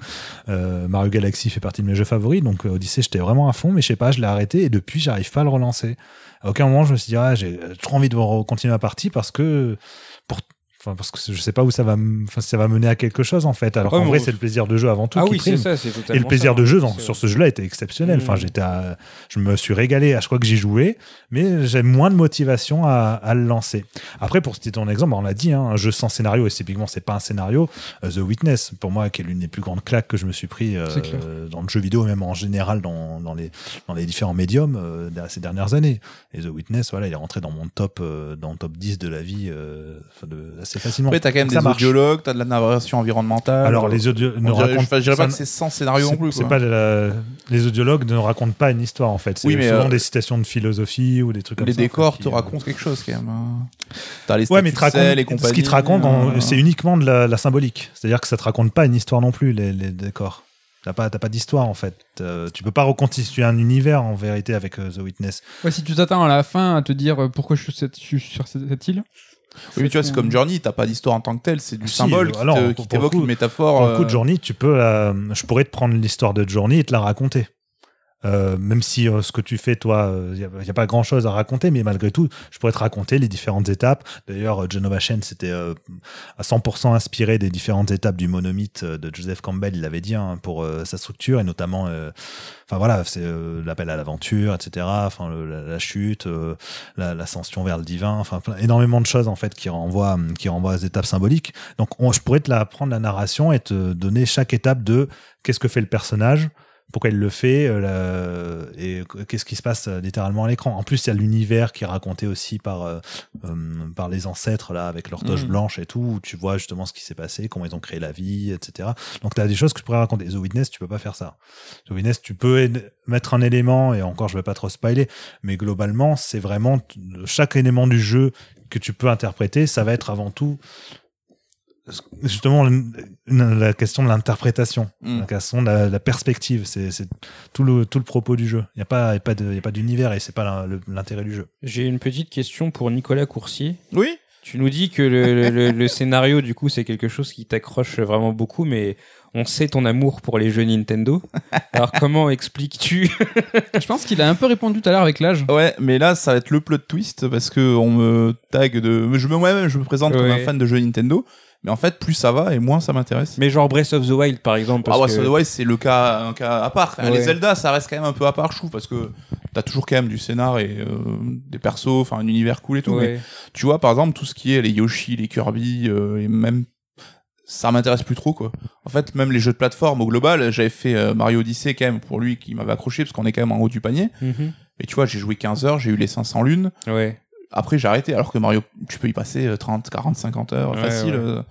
Mais ouais, je pense que je suis beaucoup moins euh, joueur Nintendo dans l'âme que je l'ai été euh, quand j'étais jeune. On va dire qu'on n'aime plus les jeux vidéo. Non, en tout cas, ce que tu dis, ça me permet de comprendre pourquoi moi j'ai tant aimé, tu vois, Spider-Man et Ghost of Tsushima, et pourquoi toi tu les as pas aimés. Et je pense qu'on pourrait même étendre ce débat-là au euh, débat des mondes ouverts, parce que finalement, qu'est-ce qu'on cherche dans un monde ouvert? Est-ce que c'est une narration? Est-ce que c'est profiter du monde? Mais je vous renvoie dans le futur à un prochain Third Strike. Nous EX, allons le faire. Et on le fera à la fin du mois. Voilà pour le vrai débat. Merci messieurs d'avoir été mesurés de me Mais t'as pas répondu, toi? Euh, ben, je répondrai euh, à la fin du mois. dans le Third Strike EX. Je suis là pour poser les Je questions. suis là pour poser les questions, moi. Non, mais euh, non, mais si, je vous retrouve un petit peu. euh, T'es un peu entre les deux, toi. hein Ouais, je suis un peu entre. les- Ouais, je suis vraiment. euh, je suis au milieu. moi. Ouais? Ouais. Carrément. Mais vraiment, je pense que c'est pas pour vous renvoyer euh, futilement au X, mais je pense que ce débat sur le monde ouvert et qu'est-ce qu'on va y chercher et finalement qu'est-ce qu'on veut. Tu vois, moi j'aime beaucoup les collectibles, mais finalement j'adore me balader sans aucun but. Et euh, la façon de raconter une histoire dans le monde ouvert, bah, c'est encore un peu claqué. Il n'y a pas eu de formule magique, même Red Dead 2. C'est pas là où j'ai trouvé euh, mon compte, c'est plutôt dans l'émotion que des personnages, et bah, finalement pas dans l'histoire. Ouais, je suis vraiment entre les deux. Et j'adore, euh, moi, il y a des jeux de gameplay que j'adore, tu vois, Forza Horizon. Hmm. Tous mes Forza Horizon, c'est des jeux que je fais sur deux ans. Dès que je m'ennuie, je mets Forza Horizon. Le- je crois que le 3, j'étais à 250 heures.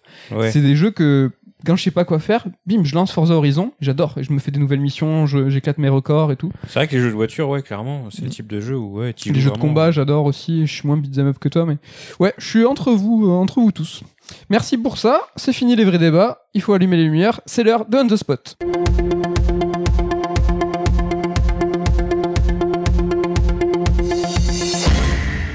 Quatre sujets d'actu, un choisi, mais quatre traités. C'est la particularité, c'est qu'on fait tout, même si on en choisit un.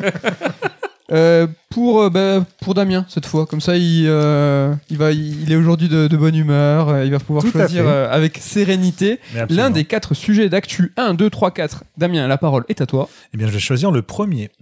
Tu vas choisir le premier. C'est bah, c'est l'heure de parler next-gen et de faire un point sur la communication.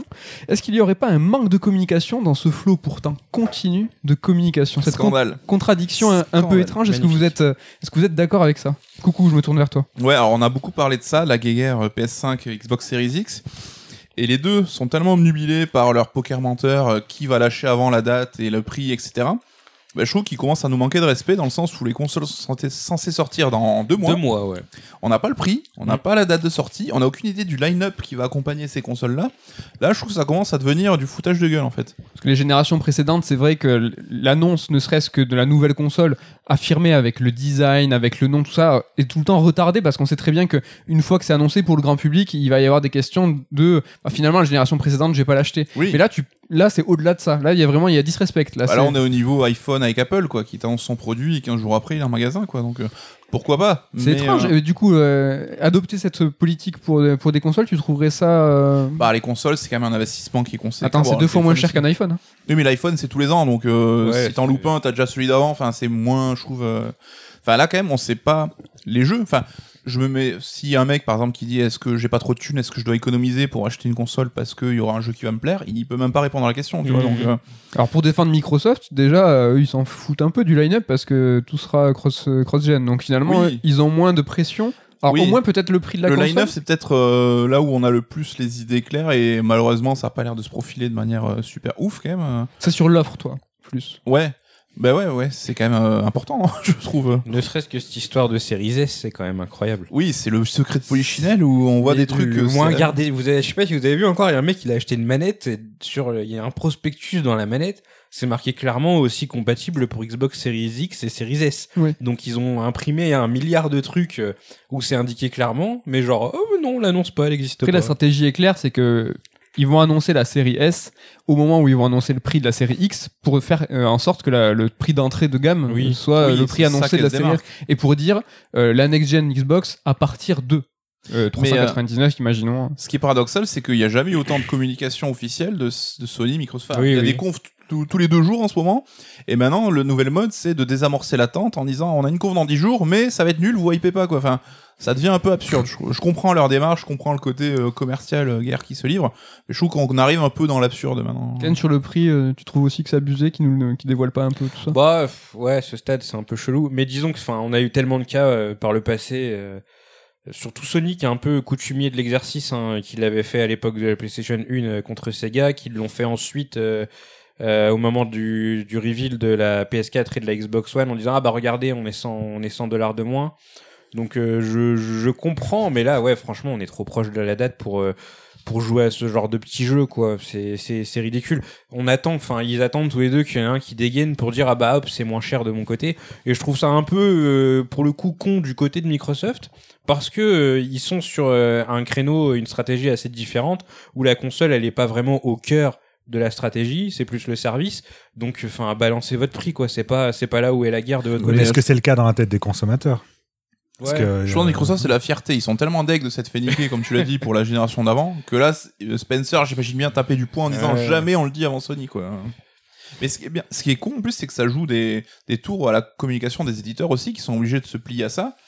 Et qui, pas. euh, ouais, et qui savent Ouais, pas qui trop quand annoncer leur jeu, quand annoncer leur date, parce que euh, ils sont un peu bloqués aussi. euh. Mais la Xbox Series X a une date, c'est bon maintenant. C'est 13 novembre je crois. Non C'est non pas non, officiel, c'est pas officiel. Ils ont dit officiel. novembre. Parce que je me rappelle que quand non, on sait le euh, mois. ils avaient annoncé la sortie de Yakuza 7 sur euh, Series X, ils avaient dit que le jeu serait disponible à la sortie de la On- console. On déduit. Et du coup, après, ça avait été déduit que c'était le 13 novembre parce que le jeu sortait à ce moment-là. Petite parenthèse, euh, coucou le Kinder Cards, il est bon. Très bon. Non, petit sondage. euh, du coup, avec euh, toute cette communication, tout ça, les prix, machin, euh, la next gen en fin d'année. Là, c'est l'un des derniers podcasts où je vais vous poser la question. Vous en êtes où euh, Intention d'achat, line-up et tout. vous êtes comment là à ce jour? Pour moi, c'est toujours dead. hein. Toi, c'est dead Depuis, T'avais un petit peu quand même sur PS5 et après ça, ça s'est écroulé après la, la, la conférence justement Ouais, c'est PS5. ça, la grosse conférence PS5 bah, où ils avaient montré la console, je m'étais dit, bon, bah, pas cette année, ça attendra l'année prochaine, mais là, cette année, pff, vraiment, c'est Il y a rien qui te branche euh, en fin d'année, les jeux, les consoles, c'est c'est Ah pas- non, là, ouais, c'est vrai que c'est une Gaming. triste fin d'année fin d'année pour Ken. moi. euh, Il y a, enfin, comme euh, je le disais, c'est il y a le seul jeu pour le moment qui me titille un peu et qui est pas loin de sortir, c'est RE8. Où là, je suis euh, au taquet de ouf et quand j'ai appris qu'il sortait que sur Next Gen, j'étais deg.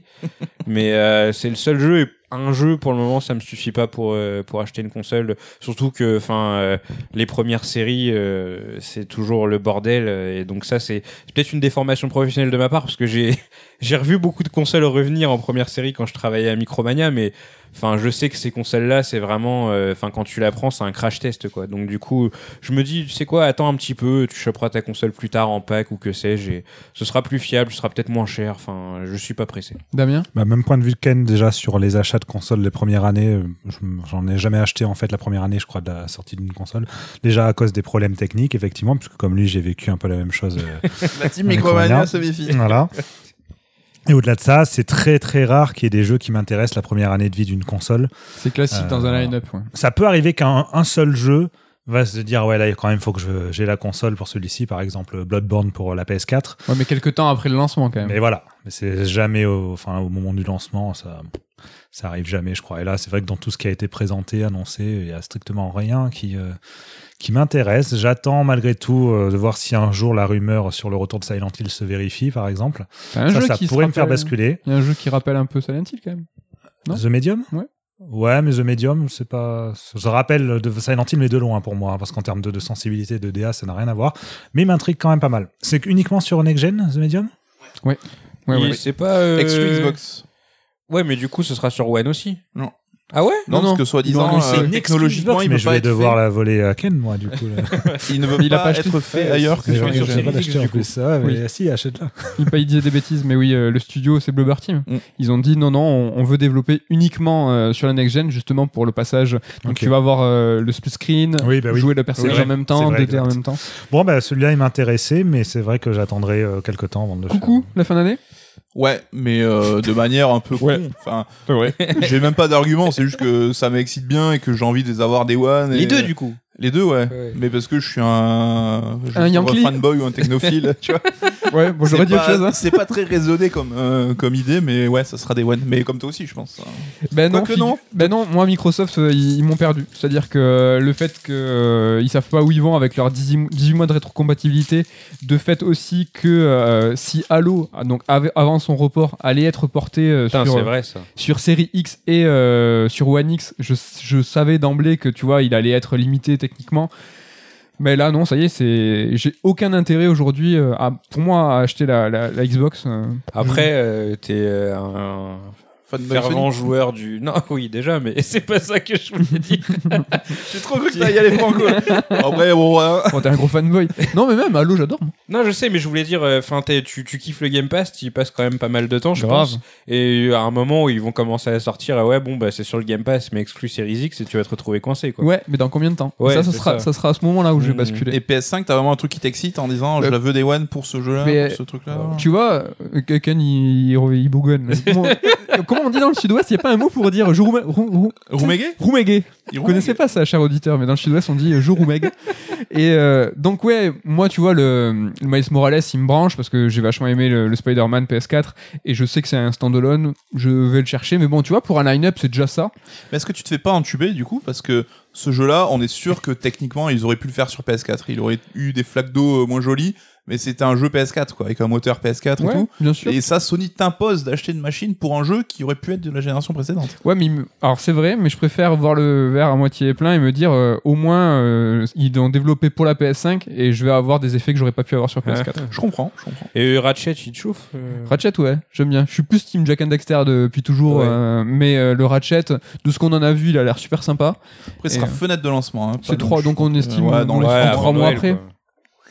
Ok, pour la next gen, donc du coup, t'as choisi le 1. Merci Damien. Donc je vais dérouler avec le 2. Un peu polémique là, messieurs. Ubisoft dans la tourmente. Est-ce que la situation, pourquoi tu rigoles, peut-elle, est-ce que la situation peut-elle s'empirer? Sérieusement, là, Ah, on en- j'en peux plus d'Ubisoft. Franchement, je les ai kiffés à une époque et j'étais prêt à les défendre. Enfin, genre euh, BGE, euh, Splinter Cell, Premier Ah oui, Assassin. oui. Je trouve qu'ils avaient vraiment euh, quelque chose, tu vois. Et, j'étais, Or- et nous, on a eu l'occasion de bosser avec eux, c'est toujours super bien passé. super bien passé. Ils mais nous là, ont tu peux beaucoup te dire, aidé. mais est-ce qu'ils le font exprès, quoi? Si tu cherches et que tu regardes, t'analyses ça strat par strat, éditorialement, c'est un peu la débandade. En tout cas, euh, chez Third, hein, euh, dans, les, dans les goûts qu'on a, les jeux qu'on recherche, euh, éditorialement, les jeux qu'ils proposent aujourd'hui, c'est plus notre cam. Si on regarde au niveau humain, c'est la cata. Si on regarde au niveau société, ben, c'est la cata parce que pour le coup, ils ont quand même une politique éditoriale. Donc du coup, avec Ubisoft, ben, c'est quand ils prennent une direction, ils vont pas louvoyer. C'est boum, on y va à 2000%. Euh, voilà, on fait un point. Qu'est-ce que vous en pensez aujourd'hui euh Bah là, ce qui est con, c'est qu'ils sortaient du bourbier de Vivendi, enfin, tout le monde les donnait perdants et tout. Ils réussissent contre toutes les attentes à, surmonter l'obstacle et tu te dis, bah, trop bien. Et là, ils se tirent des balles dans le genou, mais euh, ils ont un chargeur exactement ma, plein. et- ma problématique, c'est que Bolloré, est-ce qu'ils ont, est-ce que Oui, avec mais- ou sans lui, il- ça serait pas la même chose Bon, on vient se demander si ça avait pas sur Parce que lui, il éclate. pire, exactement, lui, il éclate pas les. euh, il, il fait pas de ces sociétés qui rachètent des, des coquilles vides pour le fun. C'est qu'il a, lui, il veut faire de la thune. Il estime qu'il faut faire, qu'il faut prendre telle, telle décision. Ça vide souvent de la substantifique moelle un peu les créatifs. Ouais, mais s'il avait été là, je suis pas sûr que ça serait, euh, ça serait pire, tu vois. Parce qu'ils Bah- sont déjà vidés de leur moelle.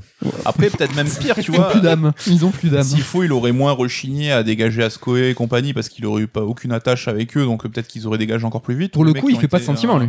Ouais. Donc là, ouais, ils accumulent euh, les bourdes mais à un niveau euh, stratosphérique. Enfin, là, la dernière histoire en date dont on parlait sur euh, le jeu qui véhicule des valeurs, enfin fait par le Guillemot en plus, Ouais. et qui véhicule des valeurs dégueulasses.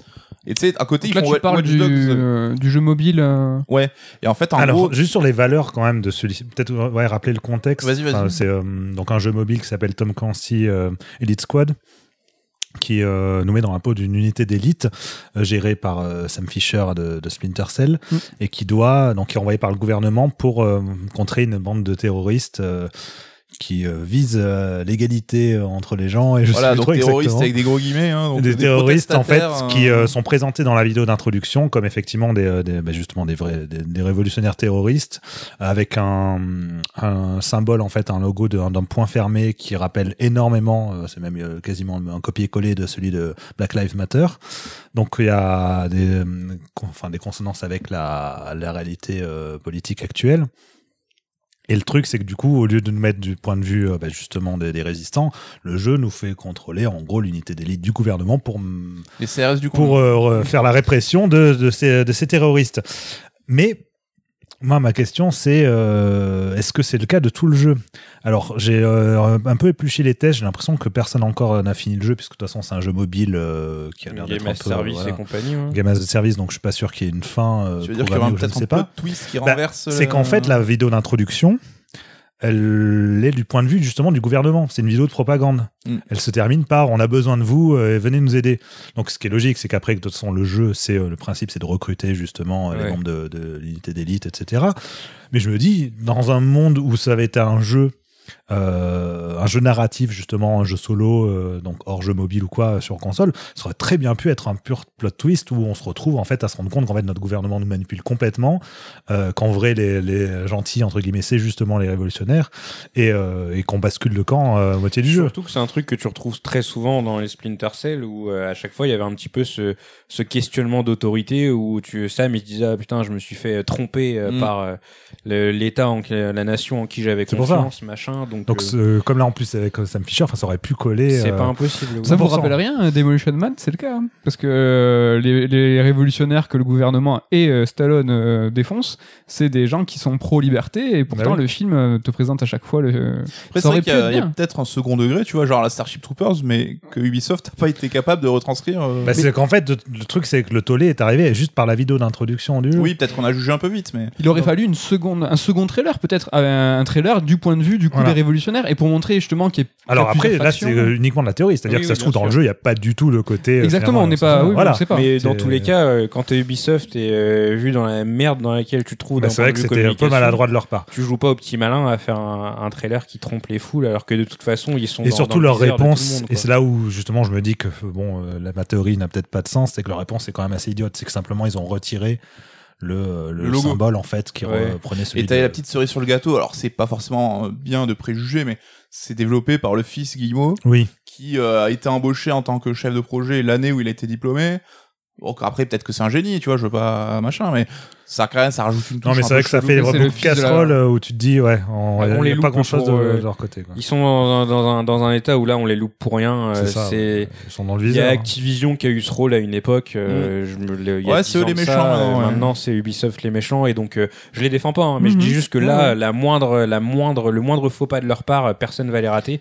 Donc ils ont tout intérêt à se faire un peu discret quoi. Mais je suis certain que c'est pas un manifeste politique, hein, leur truc, c'est juste de la maladresse, parce que à côté de ça, ils te présentent Watch Dogs 3, qui a l'opposé complet, quoi, où tu joues Ubisoft ne dans pas de jeux résistants. politiques déjà. Ouais, mais pour le coup, euh, là, je veux bien le croire. Je pense que c'est juste une stupidité, une idiotie qui est passée entre les mailles, plutôt qu'un quelconque. Après elle est grosse hein. quand même, hein, l'idiotie. Ah non, mais plus elle est grosse, plus ça passe. De toute façon, hein, on, on sait. Hein, donc, Ouais, euh, mais c'est ça, c'est qu'en fait, on a vraiment l'impression que d'un point de vue extérieur, qu'ils n'arrivent pas à se relever de toute cette tourmente, de tous ces coups durs, des reports, rappelez-vous, de tous ces jeux qui ont été décalés euh, parce que le dev, ils n'y arrivent pas. Là, il y a de, donc Ascoët qui était le boss des créatifs qui a sauté, Euh, il y a Tommy François. Enfin, ça, y a eu euh, vraiment euh, des tumultes en interne. Ça, c'est dur après, tu vois, de tout restructurer.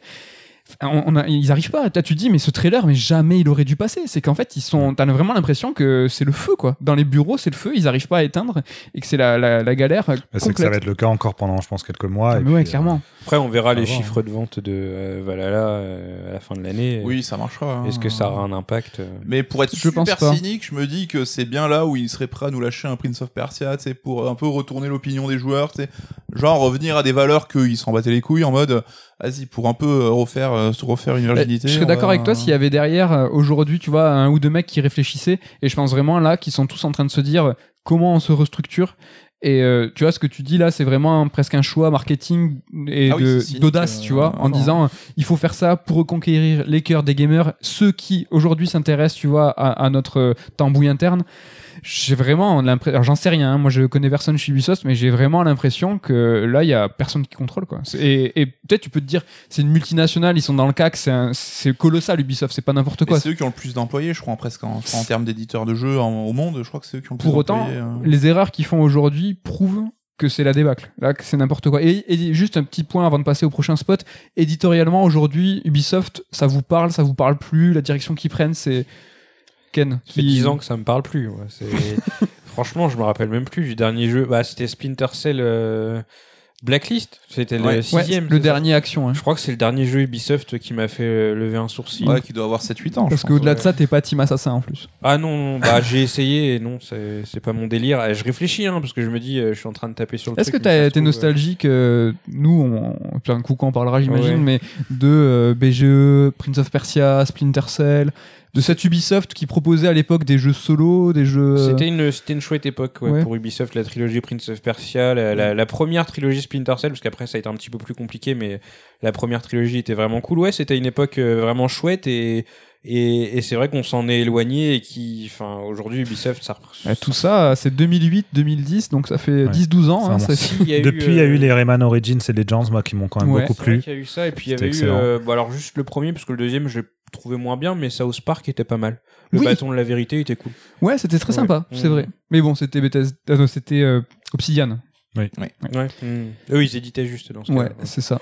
Et ils ont racheté à THQ en plus euh, au dernier moment, si j'ai pas de bêtises. Ok. C'était un des assets quand THQ a coulé qu'ils ont récupéré. Ok. euh, il restait un an de dev, je crois. Oui, c'était un, c'était un move quoi. Ils C'était ont pas, initié euh, rien du tout. Quoi. Ils ont... Et du coup, le 2, tu, ce qui, ce qui m'a un peu saoulé sur le 2, justement, c'est que t'as toute euh, l'enveloppe Game as a Service euh, qui avait pas sur le premier, et soudain, tu vois vraiment que c'est un jeu Ubisoft. Et maintenant que vous me dites ça, c'est vrai que je Est-ce que- comprends, je comprends l'écart, quoi. Ouais, Damien, toi, Ubi. Bah, c'est pareil, moi, c'est euh, le dernier jeu euh, vraiment intéressant. C'était le premier Assassin's Creed, qui était une proposition originale, qui m'avait beaucoup plu.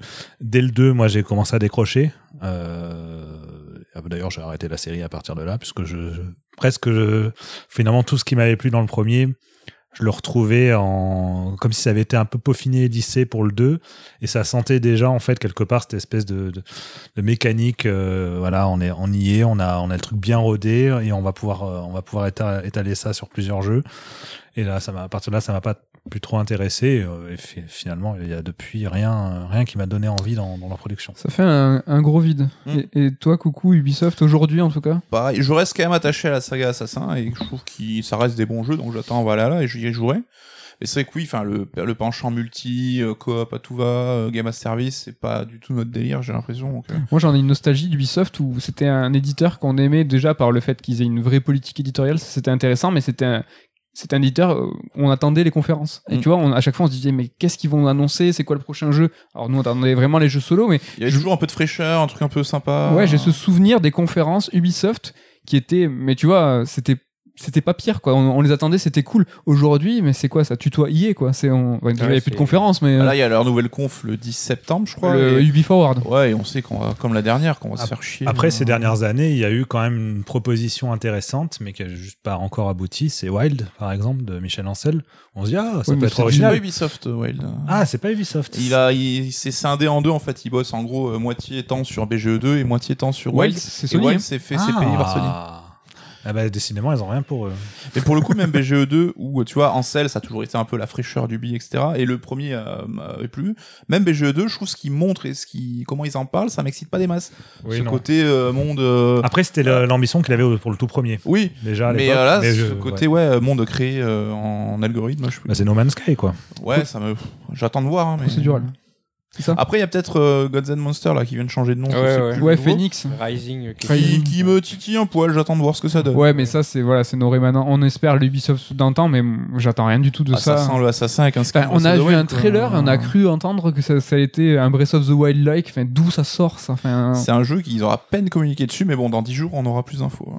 Et espérons. Alors, pour ce prochain On the Spot, donc là je prends mon truc parce qu'il faut que je lise. Écoutez bien, messieurs, est-ce que vous préférez un jeu d'une grande saga avec le vrai nom de la série, mais pas les vrais créateurs d'origine, ou un nouveau jeu sans le vrai nom de la saga, mais avec les vrais créateurs? Attends, on laisse les gens C'est bon réfléchir. Prendre des notes. Est-ce- Vous l'avez. Est-ce qu'on prend un exemple pour illustrer?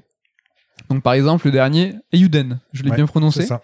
Donc qui est un jeu sans le nom de la saga d'origine, mais avec les vrais créateurs d'origine De Suikoden. donc. de Suikoden. Ou est-ce que vous auriez préféré Suikoden 6 par Konami, mais sans les créateurs d'origine Bah, en fait, il y a un truc à prendre en compte dans cette question, c'est que euh, est ça fait combien de temps que les, les, les, vrais créateurs ont arrêté de faire ce qu'ils font? Ouais. Tu vois ce que je veux dire? C'est que, enfin, on connaît, euh, on a eu plusieurs séries où, enfin, ça passe de créateur en créateur. euh, Enfin, je pense ne serait-ce qu'à une série comme Mario, euh, euh, le réalisateur il change quasi, quasiment à chaque épisode, mais enfin, il y a une continuité, machin, et donc du coup, ça reste. T'as une vision différente à chaque fois, et, voilà. Mais enfin, dans le cas de ce que t'évoques, enfin, ça vise surtout, je pense, euh, les jeux Kickstarter. Et on prend du coup euh, bah, Eiyuden et Bloodstained d'un côté et Shenmue 3 de l'autre, je pense, c'est ça Ouais, que tu veux évoquer? Voilà, Shenmue, il y avait les deux, moi.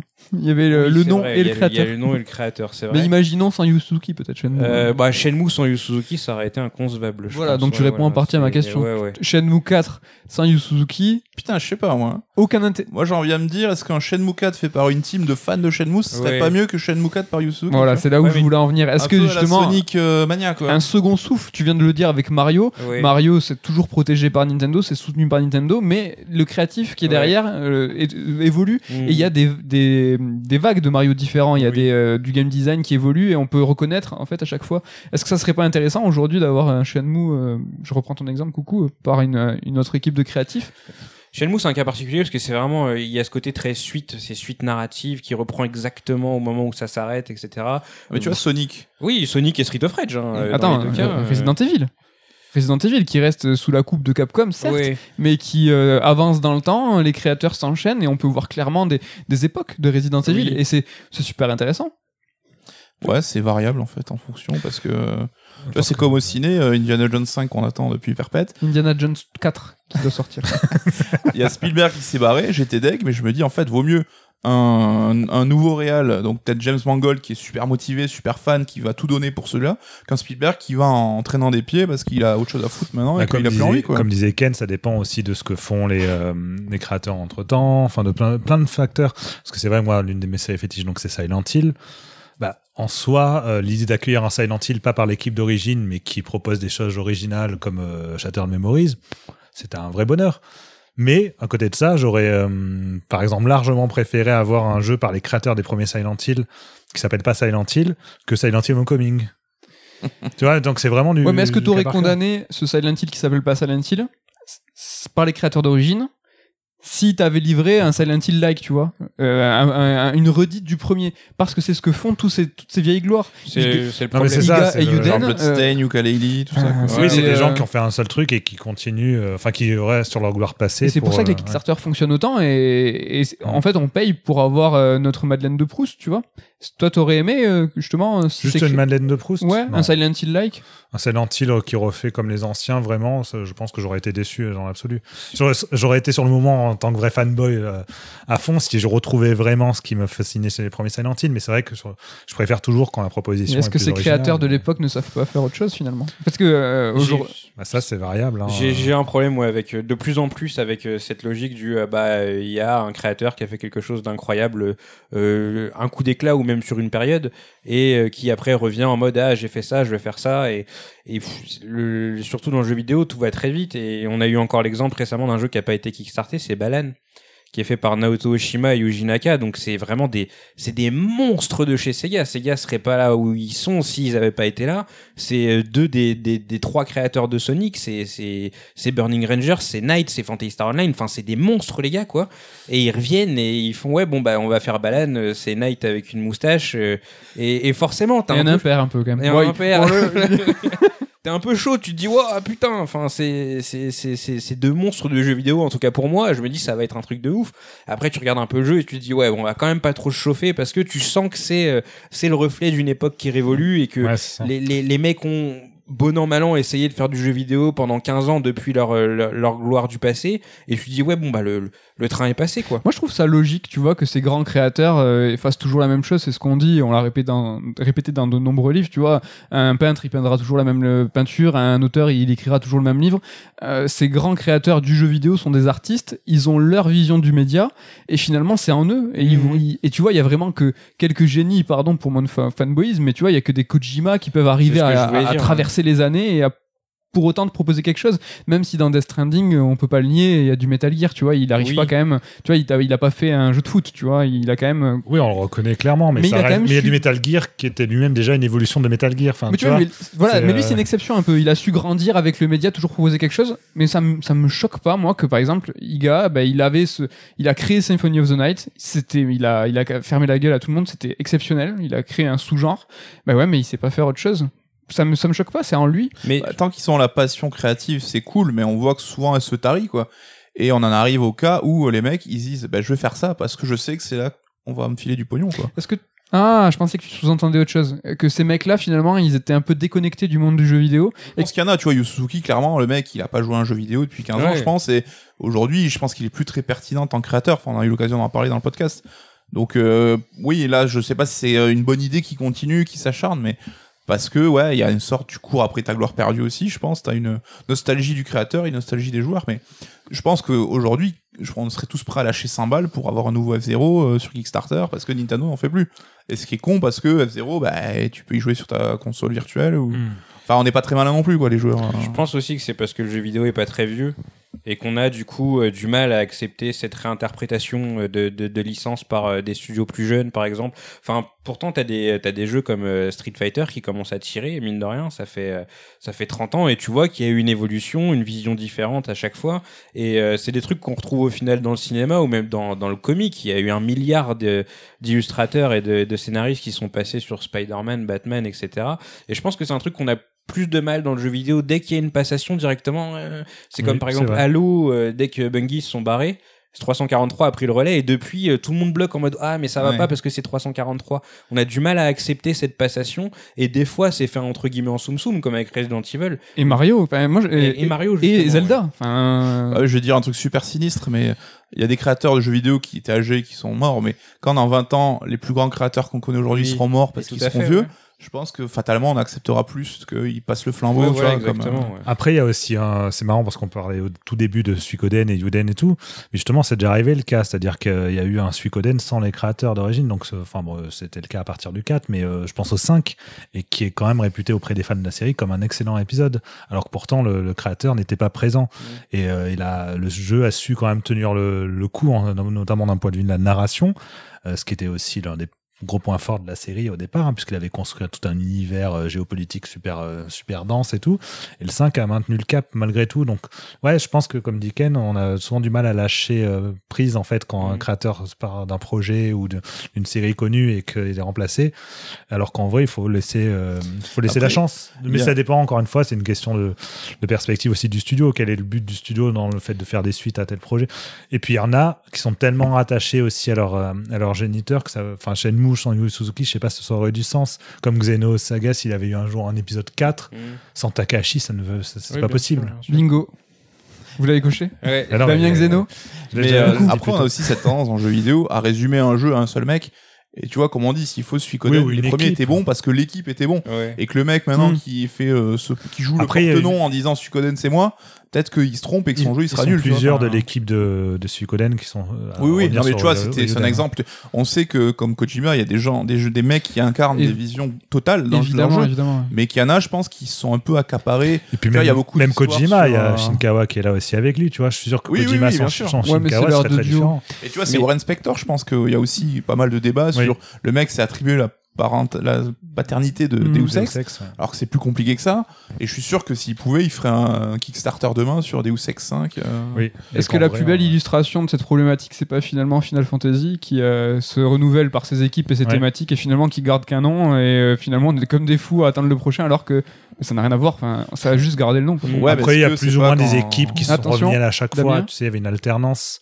Euh, Enfin, les- toute l'équipe de Kitase qui revient tous les deux épisodes. Oui, mais ça, le, les gens le savent pas. Oui, non, Ah, mais on avait un peu conclu dans le, je crois, le podcast FF15 que bah, quand Sakaguchi est parti, c'est là où ça commence à devenir la merde pour FF. C'est pas faux. C'est vrai. Bon, ben, on, a, on a bien conclu là-dessus et il ne reste qu'un seul on the spot qui, qui est un peu léger, un peu sympa. Est-ce que la coop, messieurs, c'est le nouveau cool? Beaucoup de jeux en ce moment euh, annoncent leurs features à venir et les features actuelles. Donc on parle de Suicide Squad et Gotham Knights pour des jeux à venir, de Marvel Avengers, Marvel's Avengers, je sais plus où il y a le S, sur euh, le jeu actuel et de Little Nightmare 2 qui va arriver ou incessamment sous peu, qui a aussi de la coop. La coop qui euh, fut un temps était une feature du passé et aujourd'hui, bah, je sais pas, se retrouve partout. Pourquoi? Ou est-ce que c'est cool? C'est comme la mode, c'est cyclique. C'est cyclique? À un moment, on avait chaque triple A devait avoir son mode multi dédié. On a eu de la coop, maintenant c'était revenu euh, solo machin. Là, c'est jeu service, faut de la coop à tout craint. Donc, ah, tu C'est- penses, intéressant ça, tu penses que le jeu service est lié à cette coop? Là, je pense que tu vas nous amener sur Destiny peut-être? Ouais, c'est enfin, c'est clairement l'industrie. Ils, se- ils sont dans une équation où ils se disent les jeux coûtent de plus en plus cher, mais on les vend pas plus cher qu'avant. Donc, comment faire pour garder les joueurs sur notre jeu? Comment leur faire dépenser plus d'argent que ce qu'ils n'en dépensent qu'avec l'achat simple? Donc, c'est devenu le jeu service, c'est devenu le jeu multi parce que tu passes du temps avec tes potes, donc euh, tu t'amuses, t'es prêt à revenir plusieurs fois, quoi. Ouais, mais le jalon, il est où? Parce que c'est, on s'est fou, on, on l'a pas vu arriver. Et là, aujourd'hui, on se retrouve avec des gros jeux annoncés avec la feature principale de, de, de coop, la Gotham Knights, par exemple. Coucou, toi, ça t'a déçu? Ouais, ouais, Et- parce que ouais, c'est vrai que moi je suis fan des aventures solo. En y regardant de plus près, c'est vrai que ça a l'air d'être un jeu solo qui a une composante multi, ce qui me parle plus déjà qu'un jeu Avenger aussi. complètement. Tu peux le faire en solo total. Ouais, mais t'as des jeux où tu sens que le mode solo c'est plus en apéro et que le vrai jeu c'est le mode multi. Un jeu que tu attends pour la fin d'année, on n'a pas parlé, mais c'est euh, le nouveau Rock Squadron. Qui, euh, c'est ça Oui, oui, euh, alors je sais plus, il s'appelle pas Rock Squadron. Star Wars euh, Squadron, je crois. Squadron. Ouais. Il n'y a pas le Oui, rôle. c'est pas, c'est pas le Rogue, Ouais. euh, je suis dans le passé. Mais tu vois, qui sera comme Battlefront 2, va proposer un apéritif, euh, mais finalement va est articulé sur le multi, mais ça, ça existe depuis des années. Enfin, Call of Duty, c'est exactement leur stratégie. C'est de nous balancer un solo comme une démo technique, ça dure 4 heures, mais leur business, c'est sur le multi. Ouais, après le solo de Call of Duty, ce que j'ai fait me satisfaisait, tu vois. C'est pas, je pense que le Battlefront 2, le solo que j'ai pas fait, j'imagine qu'il était moins soigné d'après ce que j'ai lu et entendu sur le jeu. Mais là, sur Arcane Knight et euh, Avenger, j'ai quand même l'impression qu'ils ils essayent peut-être maladro- maladroitement d'allier les deux en disant ça va être un solo conséquent qui va être jouable en multi avec des options euh, quand même où il y a du, euh, du craft, de l'achat. Est-ce que c'est pas une façon d'essayer de concilier tout le monde? Peut-être maladroitement. Hein. S'ils y arrivent, euh, chapeau. Ouais, là, Euh, c'est plutôt euh, à vouloir contenter euh, tout le monde, euh, on contentera personne. quoi. Ouais, parce que moi j'ai joué deux heures, deux heures Avengers, je sais que je jouerai pas à la version finale. hein. Ken, la coop, c'est ton truc, toi. T'aimes bien taper des gens en 2D en coop Euh, ouais, mais plus en local. Ah Ouais, moi j'aime bien la coop locale et je suis content parce qu'il y a déjà eu cet élan avant avec le, le jeu indé où à une période on n'avait plus du tout de jeu en local. Ouais. Il y avait bah d'ailleurs les jeux dont tu parles c'est de la coop online, c'est pas de la coop locale je crois si je dis pas. Ouais, mais regarde un jeu récent, Crystal Chronicles Remaster, Ouais. qui, est, qui, qui est articulé autour de, de ce système de coop. Ouais. En fait, tu joues pas en local. Oui, je joue pas en local mais non, bon, mais pas toi. Enfin, il nous propose oui, même oui, pas oui, de le il faire. propose pas de, il propose pas de, mode local et c'est, complètement stupide euh, et j'ai, pas compris pourquoi ils ont fait ça. Mais ouais, c'est plus la coop locale qui, euh, qui me branche. La coop online, j'ai un petit peu de mal. Après, je comprends le, le, le regain d'intérêt. Je pense que c'est, euh, alors c'est peut-être tordu hein, ce que je vais dire, hein. mais j'ai, ressenti que les gens en, jouant plein à des jeux multi, genre les battle royale, etc., ils se réunissaient beaucoup plus sur les jeux qu'avant. Enfin, je sais pas, c'est un ressenti que j'ai. J'ai plein de potes qui jouaient chacun de leur côté, et là maintenant ils viennent, plus- enfin ils sont ensemble, ils jouent ensemble à Call of, ils jouent ensemble à Fortnite. Enfin, il y a eu ces jeux qui ont fédéré, et en fait ça a recréé un espèce d'une espèce de de cohésion d'équipe, de groupe. Il y a eu aussi comment il s'appelait le le battle royale de de là? Apex Apex, ouais, pareil, c'était des, des, des, des escouades de trois, et je pense que c'est là, en fait, où la coop a un peu, est, est a commencé à revenir au, au centre de l'intérêt, où les éditeurs se sont dit, bah ouais, en fait, les, les gens se regroupent et ils s'engrainent un peu mutuellement. Il y a aussi ce truc avec Destiny, où justement, tu joues avec une bande de potes, tu joues toujours, et puis il y a ce, cette petite pression, en fait, qui est parfaite pour les games as a service, c'est que, euh, si tes potes avancent plus vite que toi, t'es largué, et donc, du coup, en fait, tout le monde se, s'engrainent mutuellement et donc du coup bah ça, ça, ça fonctionne assez bien. D'un point de vue mercantile je comprends que les éditeurs se concentrent sur euh, sur cette dynamique parce que quand tu joues à plusieurs et c'est pour ça que j'aime pas la coop online c'est que t'es obligé de respecter le rythme de tout le monde. C'est pour ça que j'ai lâché Monster Hunter moi par exemple parce que je pouvais pas jouer à la même vitesse que mes, mes potes avec qui je jouais quoi. Si je dis pas de bêtises, euh, corrigez-moi peut-être, mais sur Marvel Avenger et sur euh, Gotham Knights qui été, qui a été annoncé, c'est un peu seamless. C'est que tu peux vivre ton aventure en solo, Et par exemple sur, ma, sur euh, Gotham Knights, bah, du coup tu vas jouer Robin et hop, tu peux décider de créer ton escouade. Et si ton pote il arrive par hasard là, hop, il y a les Batgirl et ça arrive. Tout ça est un petit peu seamless. Gotham Knights, il me semble que oui, mais Marvel, Avengers, j'ai l'impression qu'ils ont séparé un peu les deux. D'accord, tu Et Je suis choisis. pas certain. hein. D'accord. Et est-ce que tout ça, oh, je vais conclure là-dessus, euh, cette, euh, ce nouveau cool, cette mode, est-ce que ça vous attriste? Est-ce que ça vous, vous en foutez? Ça vous... Parce que c'est des jeux euh, qui, qui ne vous concernent pas, qui vous intéressent pas. Damien, est-ce que toi Euh, non, je trouve ça dommage, notamment pour le Go- Gotham Knight, parce que comme coucou, moi je suis aussi plus euh, jeu solo. J'ai pas encore fait le Arkham Knight, mais j'avais adoré le Asylum et le City. Et c'est vrai que je m'étais dit, bah, une perspective d'avoir un nouvel épisode euh, par la même équipe ou autre, enfin dans le même Alors, délire, pourquoi pas. hein. Un détail, mais je crois que au niveau de, du canon, euh, Gotham Knights n'est pas raccordé au Arkham. euh, D'accord. Ouais, mais ça c'est chelou. c'est que là, c'est euh, Toronto en fait. C'est pas, euh, c'est Ah, pas la même équipe. la- Et- pas la même équipe. Et dans le canon, je crois que au niveau du scénario, Alors Suicide Squad 2, Rocksteady est dans le même univers que les Batman Arkham de ce qui est Rocksteady, logique. alors qu'ils ont l'air de rien avoir à voir. Euh, alors que le Gotham. Knights fait par euh, Montréal, Ah, j'ai dit Toronto, pardon. ouais, n'est Hmm. pas dans le canon, alors que il fait suite scénaristique à Batman Arkham Knight. Donc, Très ça- bizarre tout ça. Non mais ça sent pour ils veulent pas se mettre à dos les joueurs donc ils disent non non c'est bon ça va les couilles. Moi, je trouve pas ça illogique que Rocksteady souhaite garder son univers fermé, clos, en disant oui oui bien sûr. Voilà. Mais quand tu vois les deux bandes annonces tu te dis euh, what the fuck ça n'a rien à voir quoi.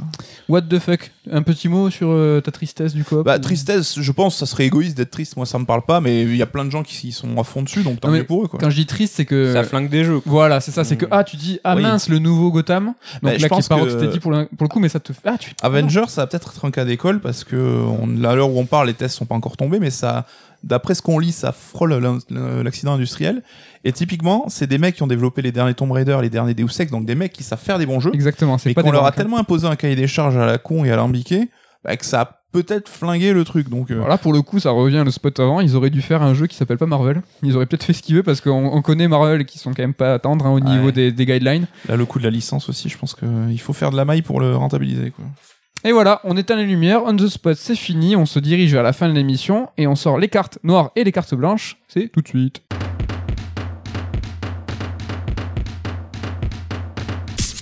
Voilà, c'est la vraie roco, c'est pas le conseil qu'on donne par-dessus la jambe, c'est un truc, on est obligé de le faire. Si c'est une carte blanche, on ne doit pas le faire, c'est une interdiction formelle. Si c'est une carte noire, donc vous ne jouerez pas à... Ah, putain, j'arrive pas à Deadly. Premonition 2. Ah, et Deadly T'as dit quoi Premonition 2 aussi. Le- ton, ton Survival Horror, la Daymare. Ah oui, démarre. Eh ouais, on n'a pas le droit d'y jouer en théorie. Tu n'as pas le droit d'y jouer. Ken, est-ce que tu veux commencer à Bah, balancer écoute, des cartes hein, pourquoi pas ouais. noires ou blancs? Moi, c'est un peu une carte grise. Allez On prend la voiture aujourd'hui. C'est bon ça Non, mais euh, en fait, c'est une carte, euh, c'est une carte noire, mais pour quelqu'un euh, qui à mon profil, mais c'est une carte blanche pour euh, les gens qui ne connaissent pas euh, ce dont je vais parler. Hmm. Je vais parler d'un artiste musical qui s'appelle Washed Out. Washed Out qui veut dire délavé, je crois, euh, en anglais, si je ne m'abuse, euh, qui est un artiste qui vient du courant euh, chill wave. Alors vous étiez sûrement trop vieux quand c'est Attaque Le personnelle. petit- ça- quand petit ça a impertinent. éclaté. Il m'a regardé à moi direct. C'est un mouvement qui a éclaté fin des années 2000, euh, début 2010. Il y a eu pas mal d'artistes. En fait, si vous voulez, c'est genre euh, le, le- le mouvement euh, grand frère de la Vaporwave qui est arrivé après. Vous voyez ce que c'est la, la Vaporwave ou pas du tout? Pas trop, non. Mince alors, bon, je vous ai totalement perdu. Je suis désolé, c'était pas le On but. a, tu sais, on avait 20 ans, on avait arrêté d'écouter de la musique, nous. Non, mais il y a ce truc justement, et ça, ça fait partie de ce dont je veux parler aujourd'hui, c'est que très souvent, d'une manière générale, on reste un petit peu bloqué sur la musique qu'on écoutait à 20 ans. Il s'avère que ce mouvement, justement, la chill wave, euh, c'est un mouvement qui a éclaté quand j'avais pile poil 20 ans. Donc c'est le, c'est la musique que j'écoutais euh, fenêtre ouverte quand j'allais au lac avec mes potes et que j'avais pas de soucis, pas de responsabilité, rien du tout. et donc forcément, tu restes un petit peu bloqué. euh, musicalement parlant entre guillemets dans dans cette ère et je sais qu'aujourd'hui les artistes que j'écoute au final c'est euh, bah, les nouveaux albums d'artistes que j'écoutais il y a presque 10 ans maintenant parce que j'approche malheureusement de la trentaine et donc du Donc, coup euh, bah, chambre, tant que tu peux. voilà, exactement. Et donc, du coup, ouais, il y a, il y a Washed Out qui, est un, qui était un des artistes phares de ce, de ce courant musical euh, de, de fin des années 2000, début 2010. Et en fait, la chill wave, si vous voulez, c'est une musique qui est très estivale avec des rythmes extrêmement lents. Vous savez, avec euh, des fois cette voix qui a beaucoup euh, d'écho, entre guillemets. C'est vraiment un truc que t'écoutes euh, posé quoi. Vraiment, c'est dans le titre. De toute façon, c'est la chill wave. C'est PNL sans le rap. Euh, c'est un peu PNL sans la rap, voilà. C'est avec des voix, enfin, c'est une ambiance très atmosphérique, très détendue, très solaire. Enfin, c'est que du positif, quoi, ce, ce genre musical. Et euh, Washed Out est quelqu'un de très très talentueux. Il s'est fait du tout euh, du coup remarquer à cette époque. C'était un, un, un gars qui était aussi euh, photographe à côté, et donc il jouait un peu sur euh, et toute une, une iconographie pardon autour de sa musique. Il faisait des clips qui étaient qui étaient magnifiques, des pochettes d'albums qui étaient magnifiques, etc. Et euh, j'ai j'ai continué à écouter Washed Out depuis euh, depuis ces années-là. Et en fait, je sais pas si vous voyez de quoi je veux parler, mais en gros, il y a des artistes qu'on a un peu comme le jeu vidéo au final. Il y a des artistes qu'on a aimés à une époque pour la musique qu'ils faisaient. Et en fait, ils arrivent jamais vraiment à sortir de, euh, de cette phase-là. Et toi-même, tu sais plus si tu les écoutes pour les découvrir euh, dans leur évolution ou si tu les écoutes pour ce qu'ils produisaient à cette époque-là. Et euh, le problème que j'ai avec Washed Out, c'est que justement, en fait, il arrive pas à sortir de euh, de ce pourquoi il a été connu. Il produit toujours un petit peu la même chose, c'était sans surprise. Et là, du coup, il a sorti un album qui s'appelle euh, Purple Noon. Et au début, j'étais trop chaud. Je me suis dit, ah, un nouvel album de Washed Out, ça va être génial, tout ça. Et au final, bah, l'album, euh, il était d'un chiant. Je l'ai écouté une deuxième fois en me disant, attends, c'est pas possible, je suis passé à côté de quelque chose. Et au final, c'était vraiment la, la même chose qu'il avait produite sur des albums auparavant. Et j'étais dégoûté, quoi. Donc, du coup, euh, c'est pour ça que c'est une carte grise.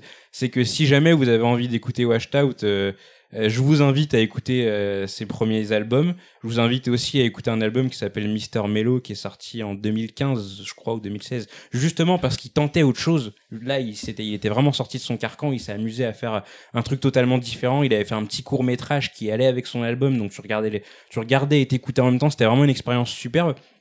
Mais c'est vrai que sinon, euh, là en tout cas, l'album qui vient de sortir, j'ai été vraiment, vraiment, vraiment déçu.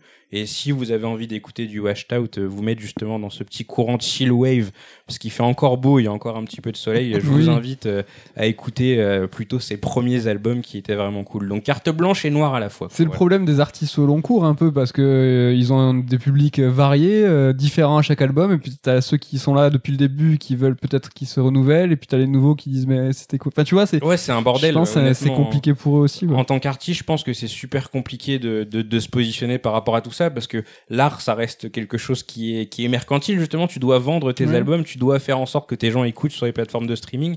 Et du coup, à qui plaire dans tout ça, c'est un petit peu compliqué. Et euh, bon, lui a choisi son camp entre guillemets. Et enfin, ouais, je suis un peu, je suis un peu déçu. Ben, merci pour cette carte grise musicale, Damien. Je me tourne vers toi pour euh, ta carte. J'allais rebondir sur la question de. Mais non, mais en même temps, ça va faire un autre débat, donc ça serait trop long. Mais c'était une belle idée. Enfin, voilà, est-ce- finalement, est-ce que le meilleur moyen de plaire, ce serait pas euh, de faire juste ce qu'on a envie et De ne pas Est-ce que c'est pas comme public ça à l'origine qu'on a plu, justement Tu vois, Mm. c'est, euh, Est-ce que c'était pas parce qu'il faisait ce qui lui plaisait et puis Ah, mais c'est aussi le cas dans le jeu vidéo, je pense. Ouais. euh, c'est c'est totalement en lien avec ce qu'on disait tout à l'heure. C'est que la plupart des créateurs qu'on euh, qu'on idolâtre aujourd'hui, c'est des gens qui ont ouais, 40, 50, euh, 50 ans. Et en fait, ils ont produit quelque chose à un moment dans leur vie où ils étaient personne, ils étaient jeunes, ils étaient pleins de fougue, ils avaient pas peur de prendre des risques. Et donc, euh, ouais, c'est euh, c'est au final, on se retrouve coincé un peu. Bah, comme Souda et Soda, ouais, tiens. Oui, c'est vrai. Voilà, Voilà. exactement. Décidément, Damien, tu es le roi pour euh, tout rattacher euh, à tes sujets de prédilection. Faudra le faire le bingo, le vrai bingo. de- Le bingo euh, Souda, Xeno, Silent Hill. Ouais, après tu peux avoir ton bingo, mais après tu sais, on fait bingo, tous. ah oui, Genre le, euh, on en reparlera. euh, euh. un Sonic. On aussi, en a. Sonic. Damien, ta carte, s'il te plaît. Euh, ma carte est une carte blanche pour le Ah. coup. Ouais. C'est vrai qu'il y a eu beaucoup de cartes noires, grises ces derniers temps, j'ai l'impression. Donc, mettons es là les pour bonnes vibes, comme je suis d'excellente humeur aujourd'hui. Carte blanche euh, sur euh, les séries des contes d'Arcadia, donc des séries d'animation qui sont disponibles sur Netflix. Euh, Il y en a trois. Euh, la première s'appelle Le Chasseur de Trolls ou Troll Hunters. La deuxième, c'est euh, Le Trio Venu d'ailleurs. Et la troisième, qui vient juste de sortir, c'est Mage des Sorciers, je crois, dans la version française. En tout, il faut compter une soixantaine d'épisodes. Un peu plus, non, mais pardon. Plutôt dans les 80 épisodes pour regarder les trois séries. 20 minutes chacun, à peu près. Donc, c'est une série d'animation qui a été créée par Guillermo del Toro, le réalisateur du Labyrinthe de Pan, euh, de Pacific Rim, des Hellboy. Euh, un réalisateur que je suis le seul à apprécier à la rédaction ici. Donc, je les vois tous euh, moquer. Je euh, l'apprécie, mais il est surcoté, je trouve. voilà. Je rétablis la vérité. Et donc en fait c'est un univers qu'il a conçu je crois à la base pour, pour une série de romans euh, jeunesse et euh, qui a été développé donc par euh, la société de production DreamWorks pour, pour, pour une, pour faire une série d'animation. Mhm. DreamWorks pour rappel c'est ceux qui ont fait par exemple les Shrek, les Coups de Foudre Panda mais surtout les dragons. Euh, de la grande qualité donc à partir de dragons avant c'était pas terrible Mm. et c'était et donc c'est intéressant parce qu'en fait euh, on retrouve vraiment la, la vibe de DreamWorks euh, je trouve dans Chasseur de trolls et c'est ce qui m'a fait un petit peu peur au début c'est un humour je dirais pas cynique mais en fait ce qui me gênait dans leur, dans leur récit avant euh, l'arrivée de Dragon chez DreamWorks, c'était le sentiment qu'ils n'arrivaient jamais à croire 100% à leur histoire. Ils étaient toujours obligés de désamorcer les moments d'émotion ou les moments un peu, euh, un peu intéressants par une blague bien sentie, une blague un, peu méta ou un gag bizarre. Enfin, et euh, comme s'ils n'arrivaient pas à assumer le fait de, de raconter simplement une histoire euh, qu'ils qu'ils aiment bien, qu'ils trouvent jolie ou autre. Et ça, il y a des moments où effectivement on se retrouve ce type d'humour-là dans, dans Dragon, mais ça prend jamais le pas justement ni sur l'émotion, ni sur les personnages, ni sur le développement de l'histoire. Et au contraire, c'est une série qui est très très drôle, euh, une pure série d'aventure, donc dans un univers euh, contemporain, mais où en fait, au-delà du monde des humains, sous terre, il y a un monde là où vivent les trolls en fait, euh, avec une direction artistique très travaillée, pleine de couleurs, c'est très sympa. Les designs des monstres, ils sont assez originaux. Les On trois trouve- séries se passent dans le même monde. Oui, on retrouve le, la vraiment la patte dans la même ville même en fait D'accord. la ville d'Arcadia. Euh, on trouve la patte de Del Toro pour ceux qui suivent un peu ses, euh, ses films en fait, et notamment euh, bah, si vous avez vu Hellboy 2, le marché des trolls, euh, quand vous verrez justement à quoi ça ressemble dans, euh, dans Trollhunters, bah, on, on sent tout de suite la, la filiation. Et, euh, et non, c'est une série en fait voilà qui démarre comme un vrai euh, récit initiatique où un jeune, un jeune humain se retrouve avec des pouvoirs euh, presque comme un, super héros en, euh, en obtenant une amulette qui lui permet d'affronter euh, donc les méchants trolls et d'aider justement les gentils trolls euh, à vaincre, euh, vaincre les méchants trolls. Mais le côté manichéen est contrebalancé à plusieurs reprises dans la série. Les personnages ont un vrai développement. Ils sont tous intéressants. Euh, Enfin, franchement, voilà, ça me suis régalé. C'était euh, un vrai plaisir parce que je me marre. Il y a de l'émotion, il y a de l'aventure, euh, il y a des vrais choix de direction artistique très poétiques. euh, Enfin, on s'y plaît et surtout, ça se renouvelle. Euh, la plus longue c'est des trois séries, c'est De loin Chasseur de Trolls. Elle est divisée elle-même en trois saisons. Mais malgré tout, voilà, quand on passe à la deuxième série, le trio venu d'ailleurs, où là, ça suit plutôt de- des jeunes extraterrestres, mais qui sont sur Terre, hein, dans la même ville, on bascule encore dans une autre, notre direction esthétique. L'humour est encore un peu différent et toujours aussi amusant. Et la série, elle, qui vient un peu tout conclure, je crois qu'il y a un film qui euh, justement fera la, la conclusion finale à toute cette aventure des contes d'Arcadia. Mais c'est très plaisant à suivre. Euh, je vous conseille donc voilà, au, au même titre que j'avais conseillé en carte blanche Prince des Dragons. Euh, je pense que c'est un peu dans la même lignée. C'est du grand public, du tout public, mais qui peut plaire justement à tout le monde pour le coup. Ok. Est-ce qu'il y a des crossovers? C'est-à-dire Bah genre parce que Ah, si j'ai les bien séries, les compris, trois euh, séries. les trois séries ont pas les mêmes personnages principaux. Est-ce qu'il arrive que des fois il y a des Euh, alors des oui, justement, en fait, la- c'est-à-dire que la deuxième série donc ne suit pas les mêmes personnages, mais on croise plusieurs personnages de la première série et qui sont même, on les croise euh, régulièrement. Et la dernière série, elle, euh, est la suite directe en fait vraiment de tout le reste. Donc c'est la vraie, la vraie conclusion de toute l'histoire. Ok. Euh, Donc si on a aimé Avatar Prince des Dragons, c'est un peu dans la même. Ouais, je pense. euh, bon, la, la ressemblance entre Prince des Dragons et Avatar était plus évidente, puisque forcément, en plus, il y a un des. Mais comme tu disais, dans le côté grand public. Bah, le euh, côté grand public, mais pas bête, euh, super amusant, aventure, enfin qui prend pas ses, ses spectateurs pour des, des idiots ou des jeunes, des jeunes débiles. Non, c'est vraiment bien, bien fait, c'est respectueux et il y a surtout une vraie identité en fait finalement. C'est ce qui fait, ce qui fait la différence. C'est- quel format au niveau de la durée? Ouais, vingt- c'est 20 minutes par épisode et c'est euh, quatre- 80 épisodes en tout, je pense, pour les trois, sé- trois séries réunies. Une identité qui est pourtant loin d'être euh, japonaise et pourtant tu apprécies. euh, Mais nous y reviendrons. Mais allons, voyons, quelle est cette histoire Bon, on en reparlera, on en reparlera. Là, vous avez le bingo, on en reparlera aussi. Coucou, je me tourne vers toi et de toute façon, je, je t'accompagne Mm. avec un. C'est quoi Une paire Nous partageons une carte blanche. Une paire de. Non, on en met une chacun. Paire de cartes blanches, deux. Vous êtes mal synchronisés apparemment. Ouais, il sait pas jouer. Je sais pas quel jeu de cartes tu joues, mais on a, le- on a le même jeu. On va parler de Tenet. C'est ça, C'est ça, donc le film qui doit sauver le cinéma, comme on l'a vendu, c'est ça. qui est chargé un peu de ramener les, les gens en salle, le gros blockbuster. Ça euh, fonctionne plutôt pas mal. Ça a l'air de marcher plutôt pas mal. Ouais. Et euh, alors, c'est une carte blanche, même si paradoxalement, je suis. euh, alors, à la base, je suis très fan de Nolan. J'aime à peu près tous ses films, il n'y a pas de Mhm. souci. Et là, pour la première fois, j'en suis sorti.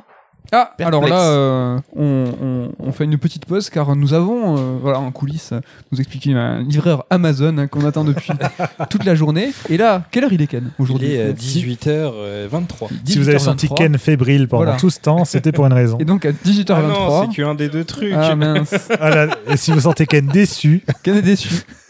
Derrière son Non, rire on, a, jaune. on a expliqué, euh, on a expliqué C'est pourquoi. que j'ai bondi tel une, Une gazelle. De quoi? T'as dit quoi? Une fusée.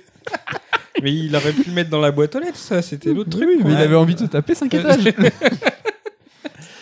Alors, le film coup, qui a qu'on sauvé, le, parlait le, sauvé le cinéma. Ouais, que je, je suis Ah oui. sorti perplexe. Perplexe. Parce que c'est un film, bon, comme d'hab avec Nolan, incroyablement dense, qui met en jeu des concepts un peu alambiqués. Et on lui a souvent reproché d'être très didactique, de répéter souvent les explications, d'avoir même des persos qui étaient chargés un peu de faire l'explication de son concept. On peut désamorcer, c'est le cas. C'est le cas, mais c'est beaucoup moins appuyé, et pour le coup, du coup, bah, c'est plus complexe. Donc il y a- hein. il y, a le personnage qui t'explique, tout est expliqué, mais c'est dense. Il, y a là, il se passe énormément de choses, même le montage est très cut, ça enchaîne beaucoup, enfin, t'as jamais trop le temps de respirer. Et pour le coup, bah, je trouve que le film a quand même des gros défauts, hein, euh, parce que pour une première fois, la première fois, il n'arrive pas à retranscrire à l'image le concept qu'il veut développer. En tout cas, pas d'une manière euh, limpide et efficace, pour se faire une idée un petit peu du truc. Donc, ouais, euh, ouais, alors qui t'a peut-être pas convaincu, moi j'ai trouvé que c'était pas élégant, mais euh, l'audace et euh, la, mise en œuvre, je trouve qu'elle est tellement ouf que moi j'arrive pas à lui reprocher. C'est que c'est com- c'est complètement dingue dans le sens où ce film, ce qu'il montre, vous l'avez vu nulle part ailleurs au cinéma. Et euh, dans aucun film, euh, ce- ce- c'est un, c'est un peu un film avec concept, hein, un peu comme à chaque fois.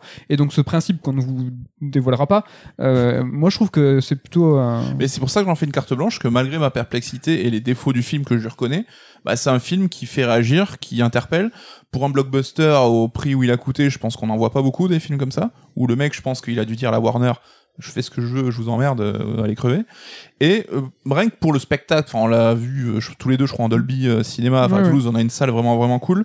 Et rien que pour le spectacle tu te prends dans la gueule, allez le voir quoi, ça, ça vaut le Après, coup. Nolan, il tourne pour l'IMAX depuis euh, Dark Knight. euh, C'est son, c'est son format. Il faut voir ses films en IMAX. De toute façon, si vous ne voyez pas dans ce format-là, où il y a une perdition déjà de, de qualité dans, dans son cinéma. Quoi. Dark Knight, c'était uniquement pour les scènes d'action. Ouais, il y, me avait que, avait quelques scènes. Et du coup, il y a les changements de format dans le Blu-ray. euh, Oui, il avait pas fait de concession. ouais, ils s'en foutaient complètement. Mais en tout cas, ceux qui n'aiment pas Nolan pour son côté très froid, mécanique et euh, le manque d'émotion avec des persos plus fonction que humains, bah ils seront pas réconciliés parce que là, je pense c'est le son pinacle à ce niveau-là. Mais Il fait encore moins de concessions qu'avant et tu sens qu'il a tellement envie de raconter son concept et son truc que ce qui met un peu de côté, je trouve, c'est les persos et les émotions, quoi, justement. c'est pas Nolan moi je trouve que c'est pas insensible mais c'est insensitif tu vois. C'est vrai que c'est pas un romantique il est pas là pour te raconter des belles histoires de cœur ou des belles histoires d'amour mais il a quand même quelque chose dans, dans, dans le ressenti ces films. C'est vrai qu'ils sont très didactiques mais moi je les vis toujours euh, par le par le cœur dans le sens où je suis plongé dans quelque chose. Et je trouve que l'exemple qu'a donné euh, Ken tout à l'heure est excellent dans la comparaison du scénario et de l'ambiance. Là pour le coup je trouve qu'il fait les deux c'est que tu ressors de Tenet pour le coup c'est un film de 2h40 qui moi je l'ai pas vu passer c'est vraiment c'est pourtant c'est dense tu- c'est dense, C'est ouf, lourd, hein. mais euh, ça passe mais je l'ai vraiment pas vu passer parce que t'es baigné, mais tu vois, presque littéralement, t'as- tu sens un truc, une chape qui est sur toi et t'es immergé dans cette ambiance. Et hum, si tu comprends pas trop ce qui se passe à, à, à l'écran ou ce que ça te raconte, c'est pas grave. Parce que vraiment, je pense vraiment que c'est un, c'est un film et un cinéma d'expérience. Et pour autant, moi j'ai adoré ce, ce, ce versant-là. Pour autant, j'ai adoré le scénario. Mais texto, c'est ce- qu'est-ce que le film te raconte? Qu'est-ce, quelle est l'intrigue, quel est euh, le but, quelle est la conclusion et tout? Après, il fait exprès aussi de te mettre dans la peau du personnage principal qui comprend pas forcément ce qui arrive aussi. Enfin, je pense qu'il y a un côté aussi volontaire là-dessus sur au moins une partie du film. Mais hein. les per- coucou, on parlait tout à l'heure des personnages fonctions, euh, la façon dont les personnages sont nommés, il y a presque une parentalité avec le jeu vidéo, avec qu'est-ce que comment c'est fait. C'est vraiment, euh, en fait, Nolan, comme il s'en fout, aujourd'hui c'est un peu l'un des tauliers de l'industrie hollywoodienne. Il allait voir la Warner avec son film, ils ont rien compris. De toute façon, c'est Nolan. Il va sauver le cinéma rien qu'avec Mm. son nom. Ça peut décevoir. Néanmoins, il, il a l'opportunité, la chance de faire un cinéma. euh, C'est expérimental en fait. sans concession. sans cas. concession. Et donc il a, lui, il a, donc il a une obsession. Nolan, tous ses films parlent de réalité, de temps, qu'est-ce qui est réel, qu'est-ce qui ne l'est pas, la temporalité, pourquoi, comment. Et un peu à l'image de Dunkerque, qui était vraiment un film, euh, un film euh, bah, de, de Un exercice de un style, exercice de style exactement. Mais j'ai pas mon mot. C'était vraiment euh, pas une note d'intention, mais il a, il avait vraiment son concept en tête. Il l'a appliqué. Il fait voilà, moi je voulais raconter ça avec mes trois timelines et tout. Ben là c'est pareil, sauf que il est allé un peu plus loin. Il y a ajouté, à mon sens, un scénario. Ça raconte vraiment quelque chose. Et peut-être que Nolan, là, qu'on parlait tout à l'heure de l'évolution des cinéastes et des artistes, dans son prochain film, peut-être qu'il y mettra du cœur, qu'il y mettra des personnages. Ouais, je- moi, je trouve qu'il a déjà réussi avec Interstellar, qui est mon film préféré de Nolan, où t'avais ce versant les concepts, euh, machin, et ce versant aussi, bah, l'émotion, les personnages et tout. Quoi. Je, moi, Interstellar, c'est mon film préféré de, de Nolan aussi, mais il est, euh, je le trouve plus accessible, plus, euh, tu Oui, vois, il est plus simple à capter, ça c'est clair. oui. Après Nolan, c'est ce qui est intéressant, tu vois, c'est qu'il y a Inception, tous ces films à chaque fois. Moi, je trouve les gens ils font ah ouais c'est compliqué, alors que non, Inception, Nolan, ce qui est fort, c'est qu'il il te, il a réussi à te faire croire que le film était compliqué et que en fait tu l'as compris. Et à la fin du film, tu fais ouais mais moi j'ai compris Inception, mais c'est normal que t'as compris Inception parce que c'est pas compliqué au final. Et c'est, il a réussi à te créer cette illusion, ce voile de te dire t'es un petit peu plus intelligent que les autres parce que t'as compris Inception. Et ça, c'est très valorisant comme film Mmh. Inception. Là, là c'est pas le cas. Bah, Tenet est pas compliqué à comprendre, mais il faut être attentif déjà tout le film, parce que si tu loupes une phrase, tu peux louper mort. une explication. Cligne pas des yeux. Mais euh, il est pas compliqué, mais la mécanique qui développe est complexe à saisir. Parce qu'elle est, elle nous est étrangère. C'est-à-dire que le rêve d'Inception, on peut facilement se dire ah ben d'accord, ce- je rêve, euh, il y a une temporalité différente, le temps pas. Là, ce que raconte euh, Tenet, c'est une conception de quelque chose qui nous est étrangère et qui ne sera, qui nous sera toujours étrangère. On peut pas se le conceptualiser, donc de facto, c'est hyper dur de de de, de mentalement euh, de se le formaliser en se disant c'est que- et pff, ça Mais ça n'empêche coup- pas de comprendre l'histoire, ce qui se passe, etc. je trouve qu'on en a beaucoup parlé. Alors Et qu'on a- vraiment, genre, savoir le concept, ça nique tout. Moi, je veux trouve pas ça- savoir. Je trouve ça dommage. Non plus, J'ai pas envie de savoir. Mais Mais, vous marchez très bien sur les œufs depuis tout à l'heure et vous vous en sortez Ouais. à En merveille. tout cas, sachez que Ça nique Excuse-moi. pas tout, mais c'est mieux, c'est plus- toujours plus cool d'y aller sans trop savoir. quoi. Ouais. Et ce qui est excellent avec euh, Tenet, un peu comme Death Stranding, alors moi ce que j'ai adoré dans son scénario, c'est que je le trouve bien ficelé et je le trouve un peu euh, adolescent. Tu vois, les, les scénarios de Kojima, ils sont un peu adolescents dans le Mmh, sens ouais, où, ouais. tu vois, c'est tarabiscoté et puis à la fin, ah ouais, ben ça sauve Ouais. le monde quand même. Et tu vois, moi j'aime bien ça. Et j'aime bien ces œuvres qui, euh, au-delà du film, te font chercher après, te font discuter, te font aller regarder dans les wikis. Et tu fais, ah putain, j'avais pas compris ça. Mmh. Tenet, c'est ça. Il y a plein de choses que t'as pas capté. Tu vas aller diguer derrière. Tu vas faire, ah, mais ouais, mais c'était mortel. Ah, d'accord, il y a ça. Attends, mais l'affiche, mais il y a tout sur l'affiche. Attends, mais le nom. Et tu fais, ok. Ouais, Et- et j'avais qu'une envie, c'est retourner le voir quand je suis sorti, malgré euh, les réserves que j'ai sur le film. Ouais. Donc voilà. euh, J'espère qu'on vous a donné envie de le voir. Et Ah bah, n'hésitez carrément. pas. euh, je pense que c'est un film qui fait, en tout cas, réfléchir et parler. Ça conclut euh, ce Sur Strike numéro. Je n'en sais rien parce que je. 26, je crois. 20, ouais, je sais pas, j'écris 23, mais c'est un vieux, un vieux plan. Euh, bah, 20 26, je fais confiance Je- à Ken. Je crois, ouais. Merci Ken, merci Damien, merci Coucou, Merci. merci, Merci à Nicolas. toi. On vous donne rendez-vous très prochainement euh, pour un third song thématique euh, autour de Sega, de la Saturn, des Pour consoles. changer. Mais non, bien sûr, pour changer. Parce que en rapport. Qu'est-ce Oh, le rageux. qu'est-ce que ça. Oui, rageux. Ah, le bingo. Je là, croyais que c'était Damien le rageux aujourd'hui. Ouais. moi. Mais Voyons. non, moi je suis de très bonne humeur. On se retrouvera aussi avec un EX spécial Tsushima slash monde ouvert parce que les EX aussi vont peut-être se pencher sur des thématiques, peut-être des créateurs, on sait pas. On va, on va, on va, on va un peu pousser le trait. Et je crois que c'est bon pour euh, pour les émissions de ce mois-ci. On vous donne rendez-vous donc euh, en septembre, octobre pour le aussi un. Sound Teams à la fin du mois. mais Oui, exact. Ce sera la surprise. Mais on peut deviner peut-être la thématique avec les livres du mois, Oui, euh, le Oui, un certain éditeur. un- et avec En un invi- des bingos, ça fait partie des bingos. et avec un invité exceptionnel, qui est Ken. Mais euh, oui. Alors là, Effectivement, euh, là, si c'est pas un indice, voilà, on vous me remercie. donne raison. On, vous espère, on espère que ça vous a plu. On vous fait la bise. bye. bye. bye. salut.